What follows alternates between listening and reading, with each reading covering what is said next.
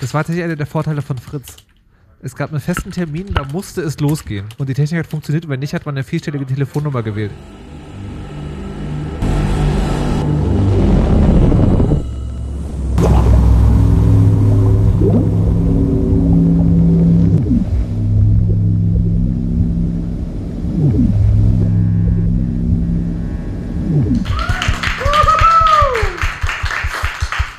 Und äh, damit hallo und herzlich willkommen zum 256. Chaos Radio.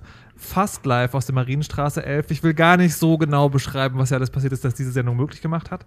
Aber wenn ihr sie hört, ist es immerhin ein unumstößlicher Beweis dafür, dass es passiert ist und äh, dass wir möglicherweise wichtige Dinge erklären. Es geht heute um etwas, das klingt wie entweder eine politische Partei, die einmal die Gründung verpasst hat, oder eine gefährliche Krankheit, PSD2. Und dazu begrüße, begrüße ich recht herzlich Henrik. Hallo und guten Tag. Hallo, guten Tag. Aus Berlin. Guten Abend. Und äh, aus Saarbrücken, Mutags. Hallo und guten Tag.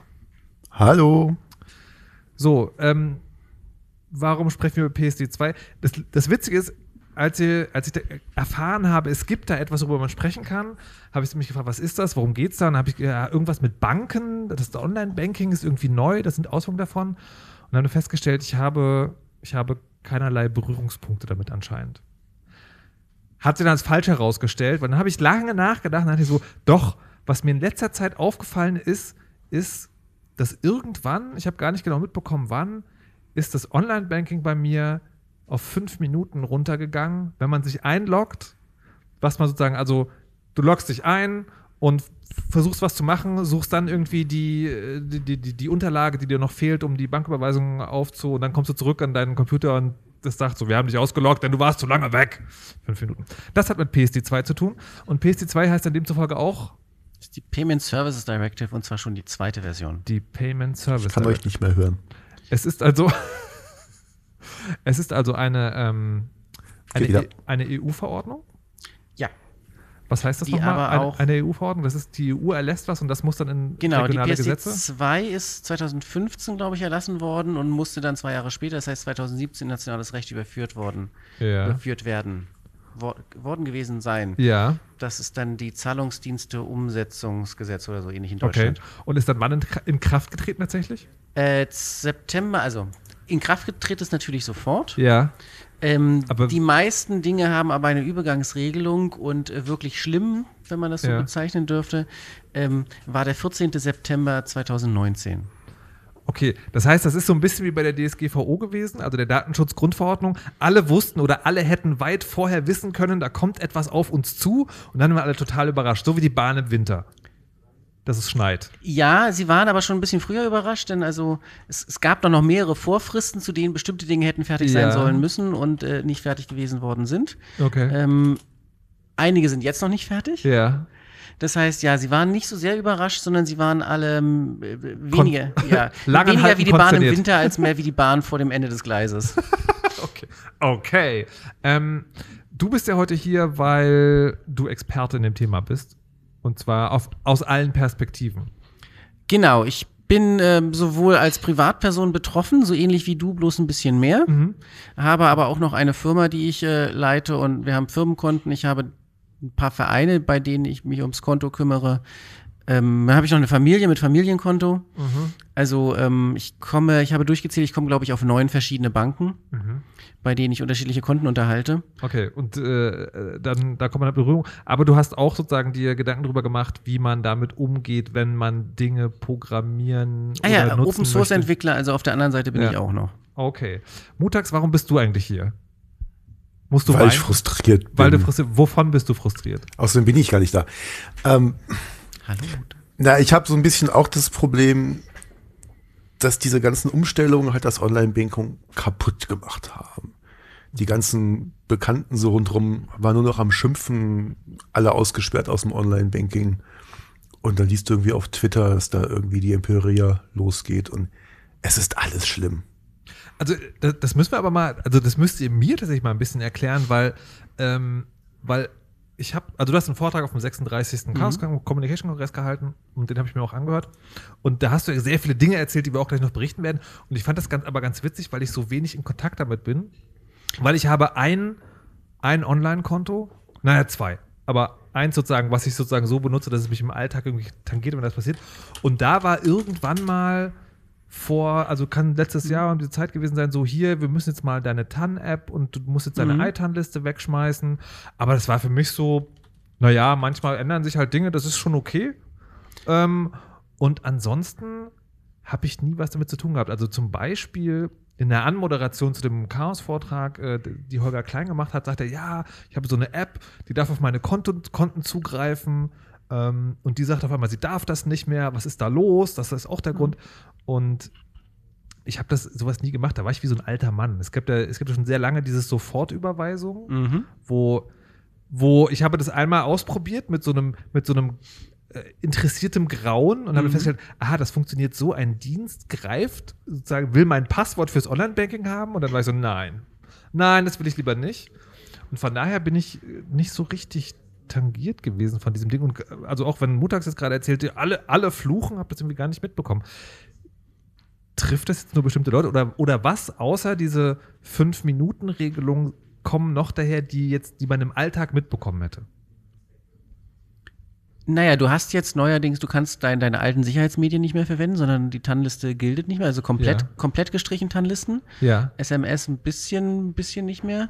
Ähm, du musst jetzt äh, eine App oder einen anderen sogenannten dynamischen Authentifikator benutzen. Dynamisches Sicherheitsmerkmal. Das dynamisch heißt in dem Fall äh, Dinge, die das irgendwas generiert wird. Genau, und dass es an die Transaktion gebunden ist. Okay. Also es wird nicht im Vorhinein generiert, sondern erst, wenn ich sage, ich will das machen. Genau, und zwar okay. Mhm. in Bezugnahme auf zum Beispiel die Kontonummer des Empfängers.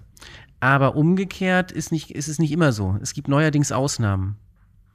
Okay. Ich habe das in meinem Vortrag Surprise SCA genannt. Also SCA heißt Strong Customer Authentication. Ja. Das ist dieser neue Mechanismus. Ja. Und du musst halt jetzt manchmal eine TAN eingeben, wenn du dich beim Online-Banking anmeldest. Also nicht immer, außer nur, nur manchmal.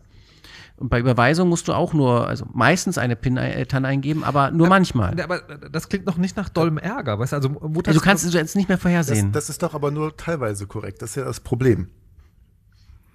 Verste- Also es gibt ja durchaus Banken, die haben das anders implementiert. Bei der äh, DKB zum Beispiel, die wollen immer eine TAN haben beim Login, weil sie es eben äh, einheitlich machen wollen. Dass es nicht mal mit TAN und mal ohne ist. Genau, die Richtlinie dahinter ist nämlich, dass du, dass du als Bank erlauben darfst, Ja. keine TAN zu verwenden, Ja. wenn der Zugriff auf Kontoinformationen weniger als 90 Tage. Okay. Aber ich. Also Aber nein, das der, der, der Nachteil als Kunde Ja. ist erstmal die fehlende Vorhersehbarkeit. Du weißt im Vorhinein nicht, muss ich meinen TAN-Generator rausholen. Okay.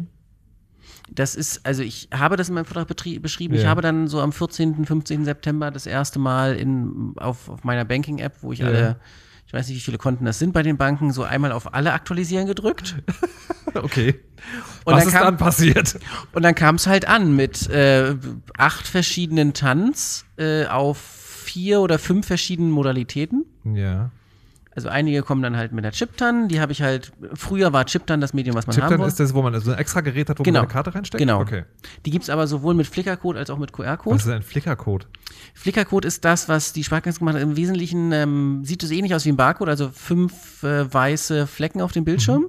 die nacheinander aufblitzen. Dann kommt dann halt die Daten nacheinander rein. Okay. Äh, das andere Verfahren dazu sind äh, 2D, 3D farbige Bar äh, QR-Codes, so Mhm. ähnlich wie QR-Codes, bloß mit Farben drin. Fototan heißt das dann. Äh, die Daten, die übertragen werden, sind die gleichen. Ja. Dann gibt es andere, da musst du dann in der App bestätigen. Ja. Einige, die nicht in der App bestätigen, sondern in der App die TAN anzeigen. Ja. Und äh, hatten wir noch was? Aber, ja. aber, aber trotzdem, das kommt mir momentan noch wie so ein wie so ein Problem vor, dass halt Menschen haben, die neuen Konten haben. Ich kann mir Oder- vorstellen, dass das, das problematisch ist, aber das ist ja auch eher die Ausnahme, oder? Oder Menschen, die zum Beispiel eine Firma haben. Die eine Firma haben, weil du dann auch mehrere Konten in der Regel Nee, hast. weil die Automa es ist absolut nicht mehr möglich, Daten automatisch zu verarbeiten. Was? Früher, Also, Zwei- sobald du ein 2018, war, Skript gegen ein Konto werfen möchtest, musst du auch irgendwann mal diese TAN eingeben. 2018 Oder auch war ja nicht. nicht alles schlecht. Wir hatten ja Kontozugriff. Ja. Es gab ja ein Protokoll. äh, Warte mal, müssen wir jetzt von vorne anfangen quasi? Nein, Dass wir mal über Online-Banking reden? ich weiß nicht so richtig. Also du hattest es ja offenbar noch nicht. Naja. Ich, Also, als Firma habe ich halt äh, meine lokale Buchhaltung. ja, In der gibt es ein Modul, da sage ich dann irgendwie so Kontonummer und PIN. ja. und dann ruft die von dort die Kontobewegungen ab. Ja. Das geht halt jetzt nicht mehr, weil das manchmal eine TAN braucht. Und wenn der Prozess auf irgendeinem Server im Hintergrund läuft bei mir in der Firma, dann geht das nicht mehr. Okay. Also nicht mehr zuverlässig. Ja. Und dann hat sich halt der Hersteller der Software gedacht, anstatt dass es nicht mehr zuverlässig geht, schalten wir es ganz ab. Ja. Also du hattest halt bisher die Möglichkeit, auch zu Hause mit deinem Online-Banking über FinTS, was früher HBCI war, War, auf war, dein was, Konto was, was, was? Naja, also es Den gibt Schnittstellen fürs Online-Banking. Ja. Das kannst du eine Software kaufen, Star Money oder hier Akku Banking unter Linux oder was auch immer. Und die können auf dein Konto zugreifen mit Passwort und äh, Kontonummer. Ja. Ich würde gerade sogar Und das geht jetzt nicht mehr. Subjekt Objekt Also es tauschen. geht schon, aber halt deutlich komplizierter und manchmal willst du nicht han. Und was ich halt Warte, hatte, stopp, ich hatte im stopp. Hintergrund, So, halt, halt, Leute. Halt. Ich, ich fange jetzt mal ganz von vorne Ja. an. Ja? Also, das Internet. Genau. Ne, das Internet, irgendwann gab es Webseiten und Unendliche irgendwann- Unendliche Weiten und irgendwann, also dann gab es Porno und dann gab es irgendwann auch die Banken, die gesagt haben, hey, vielleicht könnte man ja dieses ganze Überweisungsding ohne das Papier machen, sondern einfach über eine Webseite. Mhm. So, dann gab es dieses Ding, man loggt sich in die Webseite ein und gibt ein Passwort dazu ein. Genau, du hast einen Teil vergessen, dass wir Ja. Deutschland sind, wir machen alles anders. Ja, okay. Die Deutschen hatten BTX. Aha, Okay, das ist jetzt sehr weit zurück. Ja, aber das, und das äh, Datenträger-Austauschverfahren. das BTX war das, was man in Online-Banking in Deutschland vorher gemacht hat. Also da gab es auch Oh, noch nicht mal diese Online-Banking-Webseiten, sondern du hast halt hierzulande schon früher Online-Banking machen können. eh, Auf komischen BTX-Seiten. Gleiches Verfahren, Benutzername, Ja. Passwort, äh, Ja. Kontonummer, PIN. Ähm, Okay. Aber wenn man nicht so alt ist, dass Der- man BTX noch praktisch kannte, Der Trick an der Stelle ist, dass das dann irgendwann standardisiert wurde. Dass du es nicht mehr auf einer Webseite machen musst, sondern dass eine Software das in deinem Auftrag tun kann. ja. Dass du zum Beispiel alle Überweisungen, weil Online-Zeit kostet ja, so, ne, wir sind immer noch in der Zeit, wo man Ja. so sich einwählt und dann piept das Modem Ja, ganz furchtbar okay, und dann fängt der mhm. Minutenzähler an zu zählen. Ja. Das heißt, du bereitest deinen Überweisungsstapel vorher fertig äh, vor. Ähm, dann wählt sich deine Software ein, Ja. sendet den Überweisungsstapel, führt die Transaktion aus und trennt die Verbindung wieder. Ja. Klingt gut. Ist halt besser, als wenn du ein Webseitenformular lädst und während du das Ja. ausfüllst, tickt der Minuten, äh, also Dings. Okay. So, und dann, äh, aber das hat man als Privatmensch sozusagen nicht gemacht, sondern sich einfach eingeloggt mit, äh, wie auch immer, Nutzername, Kontonummer und dann halt ein, ein Passwort Also, oder eine PIN. äh, deswegen wollte ich sagen, also als Privatmensch hast du das gemacht, weil du mit deiner T-Online-Software in den äh, 90ern die Software dazu Ja. gekriegt hast. Okay, aha, hm, okay. Na, was, was es dann auch noch gab, dass du deine Transaktionen auf einer Diskette gespeichert hast und die zur Bank getragen hast. Genau, das ist Was? dann nicht so ganz Online-Banking, sondern ist einfach nur der Teil mit der Digitalisierung und dem nicht mehr abtippen müssen. Aber Moment, also wer, wer Was, was aber ganz wichtig ist, weil aus diesem Diskettending, das sich Datenträger-Austauschverfahren nannt, daraus haben sie dann irgendwann HBCI gebastelt. Moment, stopp. Also Webseite mit einem Login. Da ist ja sozusagen die- die Sicherheit besteht ja darin, dass ich im Idealfall der Einzige der das Mhm. Passwort kennt. Wenn ich mich eingeloggt habe, weiß die Gegenüberseite, okay, das ist er anscheinend. Ähm, wie stellt denn die Bank sicher, dass auf der Diskette, die jetzt im Schlitz beim Bankbriefkasten eingeworfen wurde, derjenige die Daten abgespeichert hat, der auf das Konto zugreifen darf? Mit deiner Unterschrift. Mit meiner was? Da gab es einen Begleitzettel, da ist dann im Wesentlichen die Prüfsumme aller Überweisungen auch abgedruckt Ja. und du setzt deinen Frank Willi drunter und äh, bestätigst, dass diese Daten korrekt sind. Okay, naja, immerhin fast genauso sicher wie eine gesch- handgeschriebene Überweisung. Prüfsumme, ganz kurz. Man, ma- man, man rechnet über Daten etwas aus, das eine Zahl gibt und schwer fälschbar ist. Genau, es ist äh, sehr schwierig, die Daten so zu verändern, dass die Summe gleich bleibt. Okay, genau. Okay, dann so. Und dann äh, ist man aber irgendwann, also relativ schnell auf den Trichter gekommen, naja, das mit irgendwie nur Nutzername und Passwort ist so ein bisschen wenig. Das könnte sich ja jemand abgucken. Ähm, das war, glaube ich, schon ganz am Anfang. Wir sind ja die Deutschen, die Ja. äh, überall immer ähm, ganz drin sind. Also TAN-Listen gab es schon sehr früh. Sehr schnell sozusagen. Das bei HBCI war das erste Sicherheitsmedium tatsächlich aber nicht TAN-Listen, sondern Chipkarte. Okay. Ähm, mit deiner tatsächlich im Volksmund EC-Karte, also der Girocard, der deiner Sparkassenkundenkarte oder Ja. welche Bank auch immer. Da war schon seit wirklich langer Zeit äh, auch eine Funktion drauf, die sonst keiner verwendet hat. Die konntest du in ein Chipkartengerät reinstecken und ähm, damit die Banktransaktion freigeben. Das heißt, die die Sicherheit bestand darin, dass ich zwei Dinge habe, die Sicherheit generieren. Das eine ist das Passwort, was idealerweise nur ich kenne. Das andere, das andere ist die Karte, die idealerweise nur ich habe. Genau. Und Oder- bei Besitz sperrst. Äh, bei Ver Verlust Bei- sperrst. Genau. Ich möchte die Karte wegen Besitz sperren. Wait, what? Ähm, oder halt die TAN-Liste, wo dasselbe gilt, die habe im Idealfall nur ich. Mhm. So. Dann war der nächste Schritt, glaube ich, TAN per SMS. Genau, dann gab es halt größere Mengen von Phishing unter anderem. Das heißt, Leute haben E-Mails gekriegt, in denen stand, sie müssen folgende Dinge, was auch immer tun. Änderung des Sicherheitsverfahrens, Ja. total guter Vorgabe, total Ja. guter Grund, den man vorgeben kann. Klicken Ja. Sie hier auf diese Webseite, geben Sie hier Ihre Online-Login-Daten ein und bestätigen Sie die Änderung des Sicherheitsverfahrens mit einer TAN oder mit dreien. Ja, am damit es besten. ja, klar.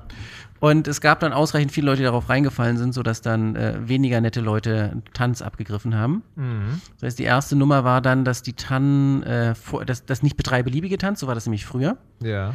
sondern dass man bestimmte Tanz eingeben musste. So für, die, für diese Überweisung geben Sie jetzt bitte TAN 37 ein Ja. und nicht jede andere. Und dazu musste man zuerst die Überweisung abgeben Ja. und dann wurde festgelegt, zu dieser Überweisung gehört folgende TAN. Das ähm, sollte dann gegen Bösewichte schützen. Die Bösewichte sind natürlich auch nicht doof und haben den offensichtlichen Fall, die machen halt quasi das Inline. Also während du das Formular ausfüllst, indem du dein, deine Sicherheitsdings machst, geben die hintenrum eine Überweisung ein, Ich glaube, holen ich- sich die TAN-Nummer, äh, die Nummer der TAN, die sie brauchen und leiten das quasi direkt durch. Ich glaube, ich habe tatsächlich mal ein Chaosradio, so lange mache ich das schon moderiert, wo wir genau über diesen Angriff gesprochen haben. Das muss schon eine Weile her sein. Und da gab es halt andere Leute, die dachten, hey, das ist ganz cool, das verkaufen wir als Geschäftskonzept. Daraus ist dann diese Sofortüberweisung entstanden. Exakt identisches äh, Vorgehen, exakt ach, identische wirklich? Vorgehensweise. Das, Ja, das- du ach, gibst das deine stimmt. Daten bei Sofortüberweisung ein. Ja. Sofortüberweisung gibt sie auf der Bankwebseite ein. Ja, Bankwebseite sagt folgender verfügbarer Betrag. ja. Ähm, Sofortüberweisung gibt eine Überweisung bei deiner Bank an. Ja. Bank sagt, bitte geben Sie TAN sonst da was ein. Ja, das sagt stimmt. Überfa- Sofort- Sofortüberweisung dir. Wow. Das nennt man Ja, Mende-Mittelangriff. das, das Schöne ist ja, Sofortüberweisung hat damit geworben, dass das halt ja sofort bestätigt wird an den Webshop oder wo auch immer der es eingebunden hat. Ja. Und was Sofortüberweisung auch getan hat, im Hintergrund deine letzten Transaktionen von deinem Konto runtergeladen, um damit quasi deine Bonität zu prüfen. Dann haben sie ja gesehen, ob du regelmäßig Gehalt bekommst oder so. Wow. Das heißt, mein Impuls zu sagen, nee, das ist bäh, weil eigentlich ist das. Ist doch total toll. Sie haben äh, hoch und heilig versprochen, deine Daten nicht zu missbrauchen und sich, glaube ich, Aha. sogar ein TÜV-Siegel geholt Ja. und noch irgendwie so eine Versicherung von irgendeinem Unternehmen, die, falls doch mal was schief geht oder so. Okay. Das, das das finde ich ist- sehr vertrauenswürdig, wenn eine Webseite sagt, wir sind so toll, wir sind sogar versichert. Ähm, ja. Das Ja. Witzige ist, die Banken haben dann versucht, dagegen zu klagen Mhm. und gesagt, hier Sofortüberweisung, die loggen sich da im Namen des Kunden ein, das ist AGB-Verstoß und so. Und das Gerichtsurteil sagte aber nein, äh, Sofortüberweisung kannst du nicht verklagen, weil eure Kunden verstoßen ja gegen die AGB und nicht Sofortüberweisung. Im Gegenteil, wenn ihr das Webscraping verhindert, dann seid ihr wettbewerbsverstoßmäßig äh, verstoßmäßig dran, weil ihr das Geschäftsmodell von Sofortüberweisung kaputt macht. äh, insbesondere, wenn die Banken versuchen, ein anderes System, das ähnliche, nach, nach außen ähnliche Funktionalität anbietet, anzubieten. Also bei Ach den so. Sparkassen war das so, da hörte ich dann die Geschichte, dass die da mal versucht haben, das zu blocken, dann hat Sofortüberweisung einfach die IP-Adressen geändert, von Ja. denen sie kamen. Bei anderen Banken hörte ich, dass äh, Sofortüberweisung wohl ein größeres Problem hatte, weil diese Bank ein äh, quasi Developer-Demo-Login hatte. Also Ja. wenn du dich mit folgenden Kontodaten einloggst, dann kommst du auf ein virtuelles Konto, das ist immer gedeckt und Ja. akzeptiert alle Überweisungen Ja. was dann halt Leute herausgefunden haben und äh, bei, bei einem Webshop per Sofortüberweisung Waren bestellt. Das ist ja awesome. Ähm, dann hat sich halt Sofortüberweisung äh, irgendwie äh, hochrot, was auch immer, beschwert Ja. bei dieser Bank und gemeldet, hier, was ist denn da mit diesem Developer-Account und so Ja. weiter. Und die, was was ihr wollt. Okay, wir ändern mal den Benutzernamen. Das ist ja sehr schön. Aber was ich ganz interessant finde, jetzt, also historisch gesehen, sind wir also an einem Zeitpunkt, es gibt das Internet oder es gibt das Web, es gibt Online-Shops und es gibt das Problem, also das ist noch weit, Mhm. das ist noch weit vor dem, sozusagen vor dem flächendeckenden Einsatz von Kreditkarten. Also da hatte noch nicht jeder. In eine. Deutschland. Nee, Genau. genau. in Deutschland. Aber jetzt erstmal von Deutschland gesehen. Ähm, es gab noch nicht sowas wie PayPal. Doch, also diese PayPal ist älter als Sofortüberweisung, wenn mich nicht alles täuscht. Ach, wirklich? Sofortüberweisung Ja. ist richtig alt, ist irgendwie 2006 oder Okay. richtig alt, in Anführungszeichen. Also, weil 2006, ähm, PayPal weiß ich gerade nicht. Also, ja, die Situation ist tatsächlich, aber äh, die Amerikaner machen Online-Bestellungen mit Kreditkarte. Ja. Die Deutschen haben schon immer Online-Banking. Ja. Aber keine Kreditkarten? Ja. Also, also was ich sagen wollte, wir, wir, war, wir hatten schon eine Zeit, eine Zeit lang hier in Deutschland, wo das quasi so war, dass diese Möglichkeiten, PayPal oder Kreditkarte nicht so verbreitet waren Mhm. und man in dieser absurden Situation steckte. Also im Prinzip könnte ich bestellen und der Online-Shop könnte es sofort rausschicken, machte aber nicht, solange er kein Geld hat. Dann gab es Genau. sowas wie ähm, Nachname. Vorkasse und Nachname waren die anderen Genau, Optionen. so Vorkasse ist halt, äh, man überweist, dann hat man als Kunde aber keine, keine Ahnung, ob der Webshop jetzt vertrauenswürdig ist. Nachname ist immer sehr teuer, das war dann immer so ein Zehner nochmal obendrauf, Mhm. grob. Und also die Idee, wir, wir leben jetzt in einer Online-Welt und die Frage, wie kann ich dem Webshop, also das ist so eine quasi eine, eine, eine vertrauenswürdige dritte Stelle sagt, die dem Webshop einfach zu verstehen geht, ja, da hat jetzt jemand das Geld überwiesen. Die, der kann auch Sofortüberweisung nicht die einzigen gewesen sein, die die Idee hatten. Und gab es da andere Ansätze? Genau, zum Beispiel die Sparkassen haben das richtig rumgemacht, bei denen hieß das Giropay. Mhm. Das heißt, ähm, du gibst bei dem Händler nur noch deine Bankleitzahl ein, glaube ich. Der übermittelt dann an die Sparkasse, hier dieser Kunde soll bitte mal so und so viel Euro an mich über, äh, bezahlen. Ja. Die Sparkasse lockt sich, äh, die Sparkasse lässt dich bei sich im normalen Online-Banking einloggen, nicht Ja. bei irgendeinem anderen. Ja. Der Überweisungsträger ist quasi also einfach ein vorausgefüllter Überweisungsträger online. Du machst deine ganz normale Online-Überweisung. Bloß, dass die Sparkasse weiß, dass sie zu dem Händler gehört Ja. und halt direkt die Rückmeldung gibt, diese Überweisung wurde ausgeführt. Und da war dann wahrscheinlich das Problem, dass dann ist dann sozusagen eine Bank gewesen, die das anbietet und die ganz anderen haben gemacht. Genau, Sparkassenverband und noch ein paar andere haben mitgemacht. Mhm. Das war nicht so ganz großes Netzwerk. Plus niemand wollte es haben, weil es auf Händlerseite wohl teuer war. Okay, also wir haben es hier wie immer in Deutschland auch mit einem selbstgemachten Problem zu tun, wo man die Digitalisierung einfach verschläft. Genau. Wir Okay. haben ja auch unseren eigenen PayPal-Klon, der nichts geworden ist und, und Ach, so weiter. wirklich? Ja, wie hieß denn das denn? Von den Samba-Brüdern? Oder? Äh, nee, nee, äh, ich meine tatsächlich von, von dem, vom Bankenverband. Äh, es gibt es etwas, das eine PayPal-ähnliche Funktionalität hat. Wow. Das ist, das ist so grandios gescheitert, Aber- dass ich es nicht einmal mitbekomme. Ist, Genau. Wir sehen, wie bekannt es ist. Genau, ist Aber irgendwie genau, letztes Jahr erst wieder äh, weiter ist. so das, das Interessante Mhm. ist ja aber, dass das schon relativ lange her ist. Und wenn ich es richtig verstehe, ist, um erstmal bei den positiven Sachen zu bleiben, ist das etwas, was PSD2 versucht hat zu klären. P direkt. Nee, Nee. also, ähm, schon vorher, es gab ja die PSD ohne zwei. Ja. Ähm, da geht es aber vor allen Dingen um die Regulierung von äh, Zahlungs, ähm, nicht von, doch von Zahlungsdienstleistern, also von Banken im Wesentlichen. Mhm. Ich muss gerade mal gucken, was habe ich denn? Ähm, Ja, aber unser Status war ja gerade, wir waren bei der Sache mit den, mit den TAN-Listen genau. oder der Chipkarte, die man in ein Gerät reinsteckt. Ähm, und dann äh, TAN per SMS, weil böse Leute TANs abgefragt haben. Oder andere TAN-Mechanismen, die gab es auch schon immer. Welche, also die mit einer eigenen App, Äh, oder? Flickr-TAN ist halt, wenn man nicht das Unsichere mit der SMS möchte, das haben wir ja schon ein paar Mal gehört. Ist, äh, SMS ist sozusagen schon das unsicherste von allen dynamisch generierten TANs. ja, Weil? weil die SMS quasi im Klartext durch die Luft übertragen wird. Es ist, also, je nach Angreifermodell finde ich Ja. SMS-TAN unsicherer als ITAN. ITAN ist noch Ja, mal. es gab bei SMS auch Also- sehr witzige Dinge. Also Genau. vielleicht, wenn ich eine kurze Anekdote einpflegen darf. Es gab mal so durchaus Banken, die SMS sehr teuer fanden zu versenden. Also haben sie den billigsten Anbieter gesucht. Und einer dieser SMS-Versender hat so funktioniert, dass du als normaler Mensch dein Freikontingent an SMS, was du am Monatsende noch übrig hattest oder sowas, mit einer App äh, verwenden konntest. Das heißt, du hast dich angemeldet auf einer Webseite und hast Geld dafür bekommen, SMS zu versenden.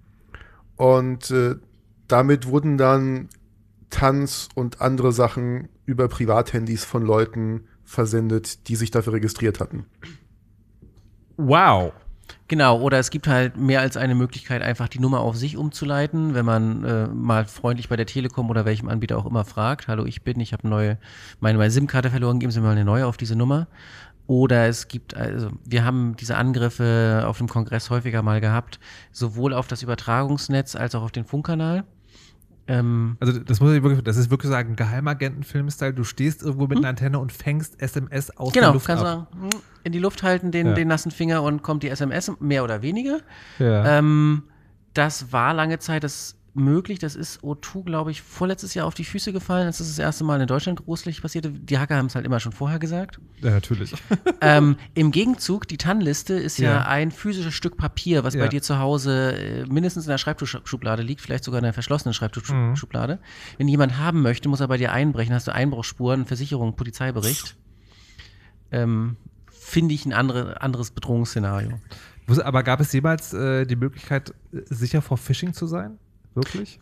Genau, du da stimmt, du darfst natürlich dann im Gegenzug deine Daten nicht bei Phishing-Seiten eingeben. Ja, du Aber, darfst. das, aber bei SMS doch eigentlich genauso, oder? Also, weil der, der, der, der, der Phishing-Anspruch, den Angriff, den du beschrieben hast, nämlich, ich Mhm. schalte mich quasi als Man in the Middle zwischen die Bankwebseite, rufe die auf und leite die Information weiter, müsste doch auch mit SMS funktionieren. Na, das äh, äh, vertraut darauf, dass du nicht doof bist, was wir bei dem Phishing. In der SMS steht nämlich nochmal die Überweisungsdaten drin. Da steht dann, so und so viel Euro werden an Ah, Dingsbums okay. überwiesen. Hm, Natürlich okay, steht okay, auf der ja, ja. Betrüger-Webseite drin, ignorieren Sie den Text, das ist jetzt bloß eine Testnachricht. Klingt plausibel. ne? Ja, okay, verstehe. So, ich meine, der andere Angriff ist ja der Trojaner, der auf deinem Rechner drauf ist und in deinem Online-Banking eine Überweisung einfügt in die Webseite, die gar nicht da ist. Ja. Und äh, dann siehst du, das ist eine Fehlüberweisung. Ich habe da 1000 Euro überwiesen bekommen. Und du bist ja ehrlich. Und dann klickst du auf diesen kleinen Button daneben, wo zurücküberweisen steht. Und dann überweist du dem Angreifer das Geld mit normalem. Banking.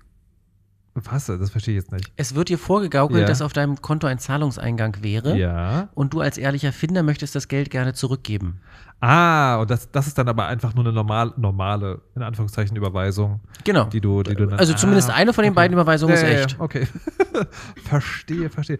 Aber da muss man ja auch mal ganz ehrlich sagen, wenn man einen Trojaner auf dem Rechner hat, hat man eh verloren, oder? Dann ist Genau, doch, dann ist der, doch der, egal. der fordert dich dann auch zum Sicherheitsupdate auf dem Telefon auf. Da ist dann auch. Ähm, da, okay, dann, ist- dann ist eh alles gelaufen. Das ist sagen, es gibt immer das eine Szenario, wo es egal ist, wie, die, wie viel Sicherheitsabstufung es gibt. Jein, also deswegen, Jein. Chiptan hat halt den Vorteil eines externen Geräts.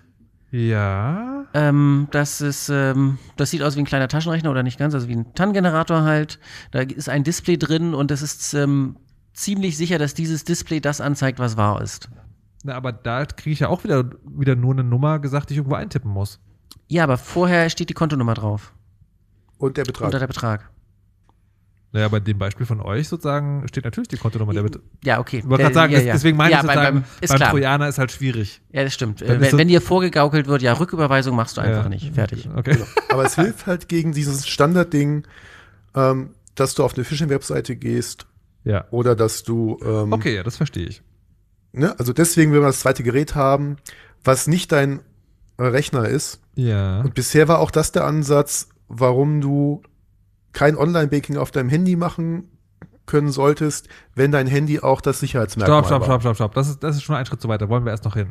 Wir sind momentan erstmal auf einem Rechner, man kriegt die TAN, die kommt jetzt nicht mehr per SMS, nicht mehr per Kartenlesegerät, sondern es gibt jetzt, das hast du iTans genannt, das ist, glaube ich, einfach sozusagen der Überbegriff für Nee, die. iTan ist indizierte TAN, das ist die TAN-Liste mit der Nummer vorne dran. Ah, okay, dann war das. so. Chip-TAN ist das generische für ähm, von der EC-Karte. Ja, und wie heißt das aus der App? Push-TAN manchmal oder App-TAN, je okay. nachdem. Ähm, so, dann habe ich also eine App, die diese TAN generiert. Mhm. Jetzt frage ich, da fragt man sich ja als allererstes, Ja, eigentlich nur anzeigt, nicht generiert. Generiert wird sie ja von der Bank. Kommt drauf an. das wäre nämlich meine nächste Frage gewesen. Genau, also es gibt, äh, deswegen hat es ja. verschiedene Be Be Be. Bezeichnungen, Fototan, App-TAN oder Push-TAN. Ja. Ähm, Fototan ist ein Verfahren, das so ähnlich funktioniert wie mit der Chipkarte. Also es gibt ein Geheimnis, was in deinem Telefon gespeichert ist. Mhm. Ähm, die Banküberweisungsdaten kommen per QR-Code. Und das verknüpft dann das Geheimnis irgendwie mit den Banküberweisungsdaten und generiert daraus den, ähm, ähm, die, die TAN. Ja. Beziehungsweise, ich glaube, lassen wir es dabei. Ja, okay. Die andere Variante ist, dass die App ein Geheimnis hat, das es ihr erlaubt, sicher mit der Bank zu kommunizieren Ja. und kriegt per normaler Datenübertragung per Internet die TAN übermittelt, die sie anzeigen soll. Okay. Naja, oder ganz krude, du musst mit deinem Fingerabdruck einfach nur bestätigen, dass diese Transaktion freizugeben ist und alles andere passiert magisch im Hintergrund. Aber mit deinem Fingerabdruck bestätigen heißt in dem Fall die. TAN wird einfach nicht angezeigt, sondern gleich hintenrum wieder zurück. Also Im vereinfachten Genau, Aber Fingerabdruck heißt sozusagen, da, da, verlässt man sich darauf, dass die biometrische Erkennung in dem Telefon funktioniert. Genau. Nicht das, die App selber kann deinen Fingerabdruck lesen. Genau, das verlässt sich dann auf die Sicherheitsmerkmale deines Telefons. Mhm. Moderne Telefone haben einen sicheren Bereich, der äh, irgendwie lokal geschützt ist und auch gegen, gegen Angreifer halbwegs gesichert ist. Und es ermöglichen müsste, mhm. wenn du dich gegenüber dem Telefon korrekt ausweist, durch ja. Gesicht, Fingerabdruck oder PIN, ja. dass das Telefon irgendwelche Dinge tut, die niemand sonst tun kann. Okay. Und also die Tanz werden nicht auf dem Gerät generiert, sondern das Gerät kennt nur das Geheimnis. Das ist dann quasi, also das ist dann nicht die Chipkarte, das ist nicht mhm. das Papierliste, sondern es ist sozusagen eine Zahlenfolge, die in dem Gerät drin ist. Da hat man jetzt aber tatsächlich doch noch einen weiteren Angriffspunkt, dass man einfach diese App angreifen kann, oder? Ja, also dafür hast so du ja einfach? ein, naja, kommt auf das Betriebssystem an und welche Sicherheitslücken bekannt sind in dem Betriebssystem. Gut, da müsste man immer gucken, sagen, an welchem Tag sind wir gerade, aber es hat, es, also es hat ja jedes Betriebssystem schon genau. mal schwer erwischt. Aber, aber eigentlich das ist einer der Gründe, ja? warum die ja bei den gerouteten Telefonen sich weigern, Online-Banking zu machen weil es halt keine Garantie mehr gibt, dass nicht ein Root-Prozess auf alle diese Daten zugreift. Das ist schon wieder, das ist schon wieder zwei Schritte sozusagen ja. sehr weit vorne. Aber genau, no, ähm, eigentlich ist das die Kernfunktion deines Telefons, ja. dass die Apps voneinander getrennt sind und keine App eine andere beeinflussen oder angreifen können sollte. Okay. Das ist zumindest das Versprechen, das jedes dieser Telefonbetriebssysteme schon immer ja. hat. Okay. In verschiedenen Ausprägungen. Okay. Und das ist auch realistisch? Also meine. Äh, Apple gibt sich da relativ gut Mühe an ganz vielen Stellen. Mhm. Google gibt sich Mühe. okay. Also das äh. heißt, das heißt, das, das ist schon, das kann man schon ernst nehmen als Ansatz. Ja. Sozusagen. Okay. So, jetzt, jetzt kurz zu dem Routing. Das heißt also, das Mobiltelefon oder beziehungsweise die Banken sagen also dann anscheinend, solange das Mobiltelefon in dem Zustand ist, den der Hersteller vorgesehen hat, würden wir uns darauf verlassen, dass diese TAN-Übertragungs-App funktioniert. Mhm. So, und jetzt das mit dem Routen. Das ist das dann nicht mehr. Oder Mutax, was wolltest du gerade sagen? Genau, also in dem Moment, in dem ich mein Telefon geroutet habe, kann ich als Anwender ja zum einen weitere Applikationen installieren. Und ich habe üblicherweise halt irgendwo ein Programm, das ich aufrufe, um root zu werden. Und es gibt kurz, keine Garantie. Sagen, root werden ist? Root werden heißt, ich bin so wie auf meinem Rechner zu Hause Super-User, ich darf alles und alle diese Beschränkungen äh, gelten für mich nicht mehr. Also normalerweise ist der Speicher, in dem das Geheimnis drin ist, zum Beispiel nicht auslesbar. Hm.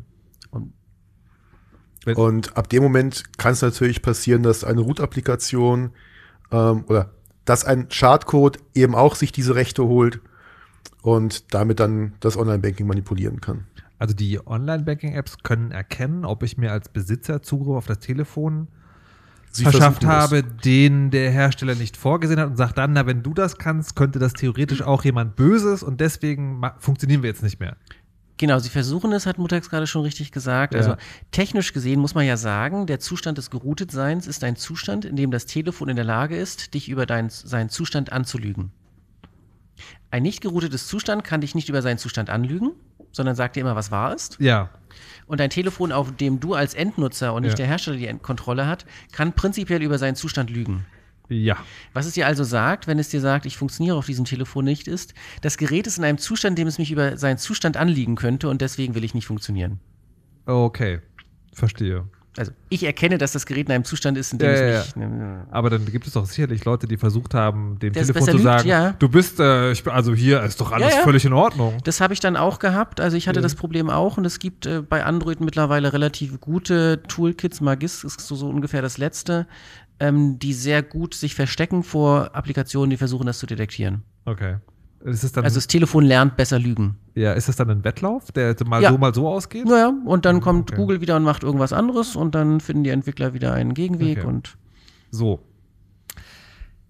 Eine Rüstungsspirale. Das ist also die technische Voraussetzung für die ganze Geschichte. Und ich habe das jetzt auch so ausführlich gefragt, weil ich mich schon gefragt habe, dieses, ähm, diese Nummer mit ihr habt gesagt, wenn man, wenn man als Firma oder, also ihr habt gesagt, wenn man seine Dinge per irgendwie Programm verarbeiten will, dann ist diese ganze, diese ganze TAN-Nummer eher unpraktisch. Oder beziehungsweise wenn ich jetzt so genau überlege, äh, stelle ich fest, also wenn ich ein Programm schreiben würde, das für mich Bank, Online-Banking macht, dann könnte ich ja so eine TAN-Liste zum Beispiel auch in so ein Programm einfüttern. Genau, das war früher auch der übliche Weg. Also wurde immer abgeraten, darf man nicht machen, AGB-Verstoß und so weiter. Aber alle Online-Banking-Programme. Leute, die das gemacht haben. Alle Online-Banking-Programme ja. hatten schon immer die Möglichkeit, dass man die TAN-Liste einfach komplett einmal eingibt. Okay. Ins, insbesondere für das Abrufen der Kontoinformationen und der Umsätze brauchtest du ja keine TAN. Es war immer der stark, die starke Unterscheidung zwischen nur Lesen und mhm. Leseschreibzugriff. Ah, okay. So, dann, äh, wie ist das mit SMS-TAN? Da könnte man auch denken, also gut, dann schließe ich halt ein Handy an den Computer an, dann macht er das auch automatisch. Gab es sowas auch? Nie als offizielles Projekt, glaube ich. okay. Also ja, okay. prinzipiell kann man auch mit dem Chipkartendings ja. einfach einen Chipkartenleser anschließen. Das ist, glaube ich, so mein, mein übernächstes Projekt dann, ähm, um das ja, zu Ja, das ging. Also ich hatte eine HBC-Karte mit die konnte ich halt in die, ins Lesegerät reintun und Akku-Banking konnte ich die PIN dafür festgeben. ja, genau, HBC gegangen. ist aber das andere, das war ohne Tanz, sondern das war das, wo die Chipkarte selber, das, das war direkt dafür vorgesehen, dass es automatisiert funktioniert. Ah, okay. Aha, es gab da Ansätze. Jemand hat drüber nachgedacht, wie geht das auch ohne TAN, aber trotzdem mit einem zusätzlichen Sicherheitsfaktor? Genau, das war das vorherige, das ältere. Äh, TAN, ah, ist, okay. TAN ist Version 3 der Spezifikation. Oh, warte, das heißt, ich habe was missverstanden. Das heißt, es gibt zwei Geräte, wo man so eine Karte reinstecken kann. Ja. Das eine, wo das Reinstecken der Karte schon die, das Sicherheitsmerkmal ist und das andere, wo das Reinstecken der Karte das Generieren einer TAN auslöst. Ja. Okay. Also in der vorherigen Version. Ja, ja, in der vorherigen Version bis ja. ähm, 2002, glaube ich. Ja. Äh, von HBCI bzw. FinTS war das einzige Sicherheitsmerkmal die Chipkarte. Ja die hat dann das gleiche gemacht, wie was wir eben besprochen haben, viele Jahre später das Telefon. Ja. Einen sicheren Kanal zwischen der Karte mhm. und der Bank. Mhm. Okay. Das heißt, alles, was die Karte unterschrieben hat als gültig so, mhm. hat die Bank akzeptiert. Mhm. Und äh, man musste sich der Karte gegenüber nur noch mit PIN ausweisen. Mhm. Okay. Also quasi wie im Geschäft bezahlen, mit dem Unterschied, dass ich das Online-Banking Genau. Also ja. sieht, sieht, für den Benutzer so ähnlich ja. aus. Okay, und das heißt aber, das war, hat sich weit, weitestgehend nicht durchgesetzt, weil es keine Webtechnologie war. Es ist kein HTTP im Spiel gewesen. Okay. Schon mal ganz schlechte Voraussetzung. Ja. Ähm, nicht im Webbrowser funktioniert, sondern man muss halt eine Software runterladen und installieren. Ah, okay. Mhm. Und man muss einen Chipkartenleser haben, die auch heute nicht so verbreitet sind. Aber das, also gerade wenn, wenn du jetzt sagst, ich habe eine Firma und willst du die Genau, bei Firmen das Standardverfahren, ja. Okay. So. Und dann kam halt Version 3 mit der TAN mit der TAN in der App und gibt es da Dinge, wie man sozusagen sein Online-Banking automatisieren kann und trotzdem App-Tanz irgendwie den Weg da reinfinden? Es ist zumindest nicht vorgesehen und technisch gesehen, also eigentlich ist es verboten. Das ist nämlich jetzt, okay, das ist, die zwei Teile. Das ist die eine Sache. Mhm. Die andere Sache ist, ist es praktikabel? Oder ist ähm? Je nach Bank. Also die Banken bieten unterschiedliche Verfahren an. Mhm. Ähm, zum Beispiel Chiptan, das war das mit dem Flickercode oder so, ja. könnte ich mir vorstellen zu automatisieren. Ja. SMS auch, wenn man halt eine SMS-Nummer angibt. Nee, SMS gibt es ja nicht mehr so rum. Entschuldigung. Ja. Mhm. Ähm, man könnte ein geroutetes Telefon nehmen und direkt anschließen. Das mit dem Rechner dann kommuniziert. Ja, genau. Ja, okay, okay. So. Also Flickertan lässt sich automatisieren. Ich kenne Menschen, die haben ein Python-Skript geschrieben, um aus dem GIF, was von der Bank geschickt wird, äh, die Daten zu extrahieren und eine, eine, Chipkarte, die lokal eingesteckt ist, zu schicken und das zurückzumachen. Das okay. Geht. So, jetzt habe ich noch eine wichtige, wichtige Nachfrage, weil ich glaube, die wird dann später wichtig, nämlich über alles, was wir hier besprochen haben, das findet momentan zwischen zwei Parteien statt. Genau. Ich von meinem Rechner und sozusagen am anderen Ende der Internetleitung die Bank. Genau, der Bankrechner und mein Rechner. Genau, also auch diese ganze App-Generierung und sowas, das macht, läuft alles, es ist alles Kommunikationsverkehr mit meinem Online. Also man weiß jetzt immer. Ja, also bei der, bei, bei, der App ist klar, da kommt irgendwo noch Google mit rein oder was weiß ich, aber ähm, hat zumindest okay, mit ja. den Zahlungsdaten nichts zu tun. Okay. So, wir müssen ja irgendwann wieder zurück zu PSD2, aber ich habe noch eine ja. letzte Frage, weil ähm, das Mutter vorhin auch schon gesagt hatte, würde ich da jetzt wieder hin, nämlich dieses, ähm, wenn die App auf dem Handy mit die TAN generiert. Dann hat er gesagt, ja, aber es war eine, eine Zeit lang war es so, man sollte dann nicht das Online-Banking auf demselben Gerät machen. Und das ist so, also ich habe mich Anekdotenzeit. Ich habe versucht, ein Bahnticket zu kaufen in der App mhm.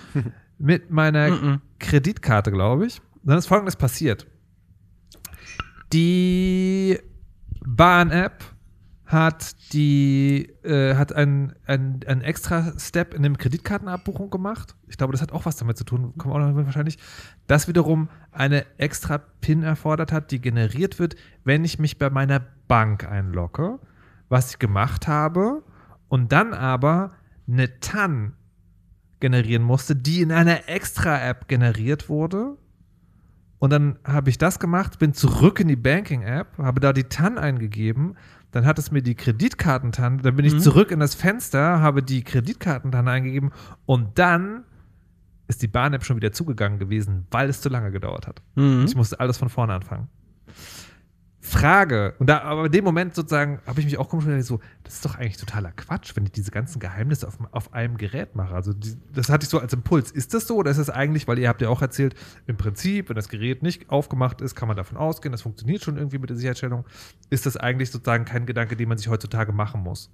Genau, das ist einfach nur überkompliziert implementiert gewesen ja. an der Stelle, aber hätte so funktionieren können sollen. Also das ist auch, ist auch sicher sozusagen. Es ist, es ist kein Quatsch, dass die Bank, Bank sagt, äh, auf demselben Es wäre Gerät, ohne das auch sicher gewesen.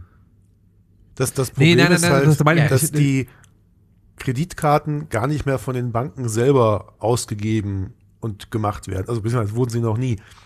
Die Kreditkarte kommt ja irgendwie von Mastercard, Visa oder sonst jemandem. Die wollen da jetzt auch Sicherheit einbauen und machen deswegen diese Verifikation mit der Bank hin und her, wenn du einen Online-Einkauf machst. Nee, das ist schon klar. Ich wollte jetzt wirklich nur wissen, dieses Ding, ja, ja. dass sowohl die Transaktion als auch das Geheimnis, dass diese Transaktion sicher machen soll, auf demselben Gerät stattfinden, ist kein Grund zur Sorge. Nein, an sich nicht. Okay. Gut. Haben wir jetzt die technischen Hintergründe fertig? Bestimmt nicht, aber wird sich noch finden. Wollen wir dann jetzt eine kleine Pause machen? Oh ja, haben wir Pause. Musik dafür? Und dann, äh, da haben wir Musik für.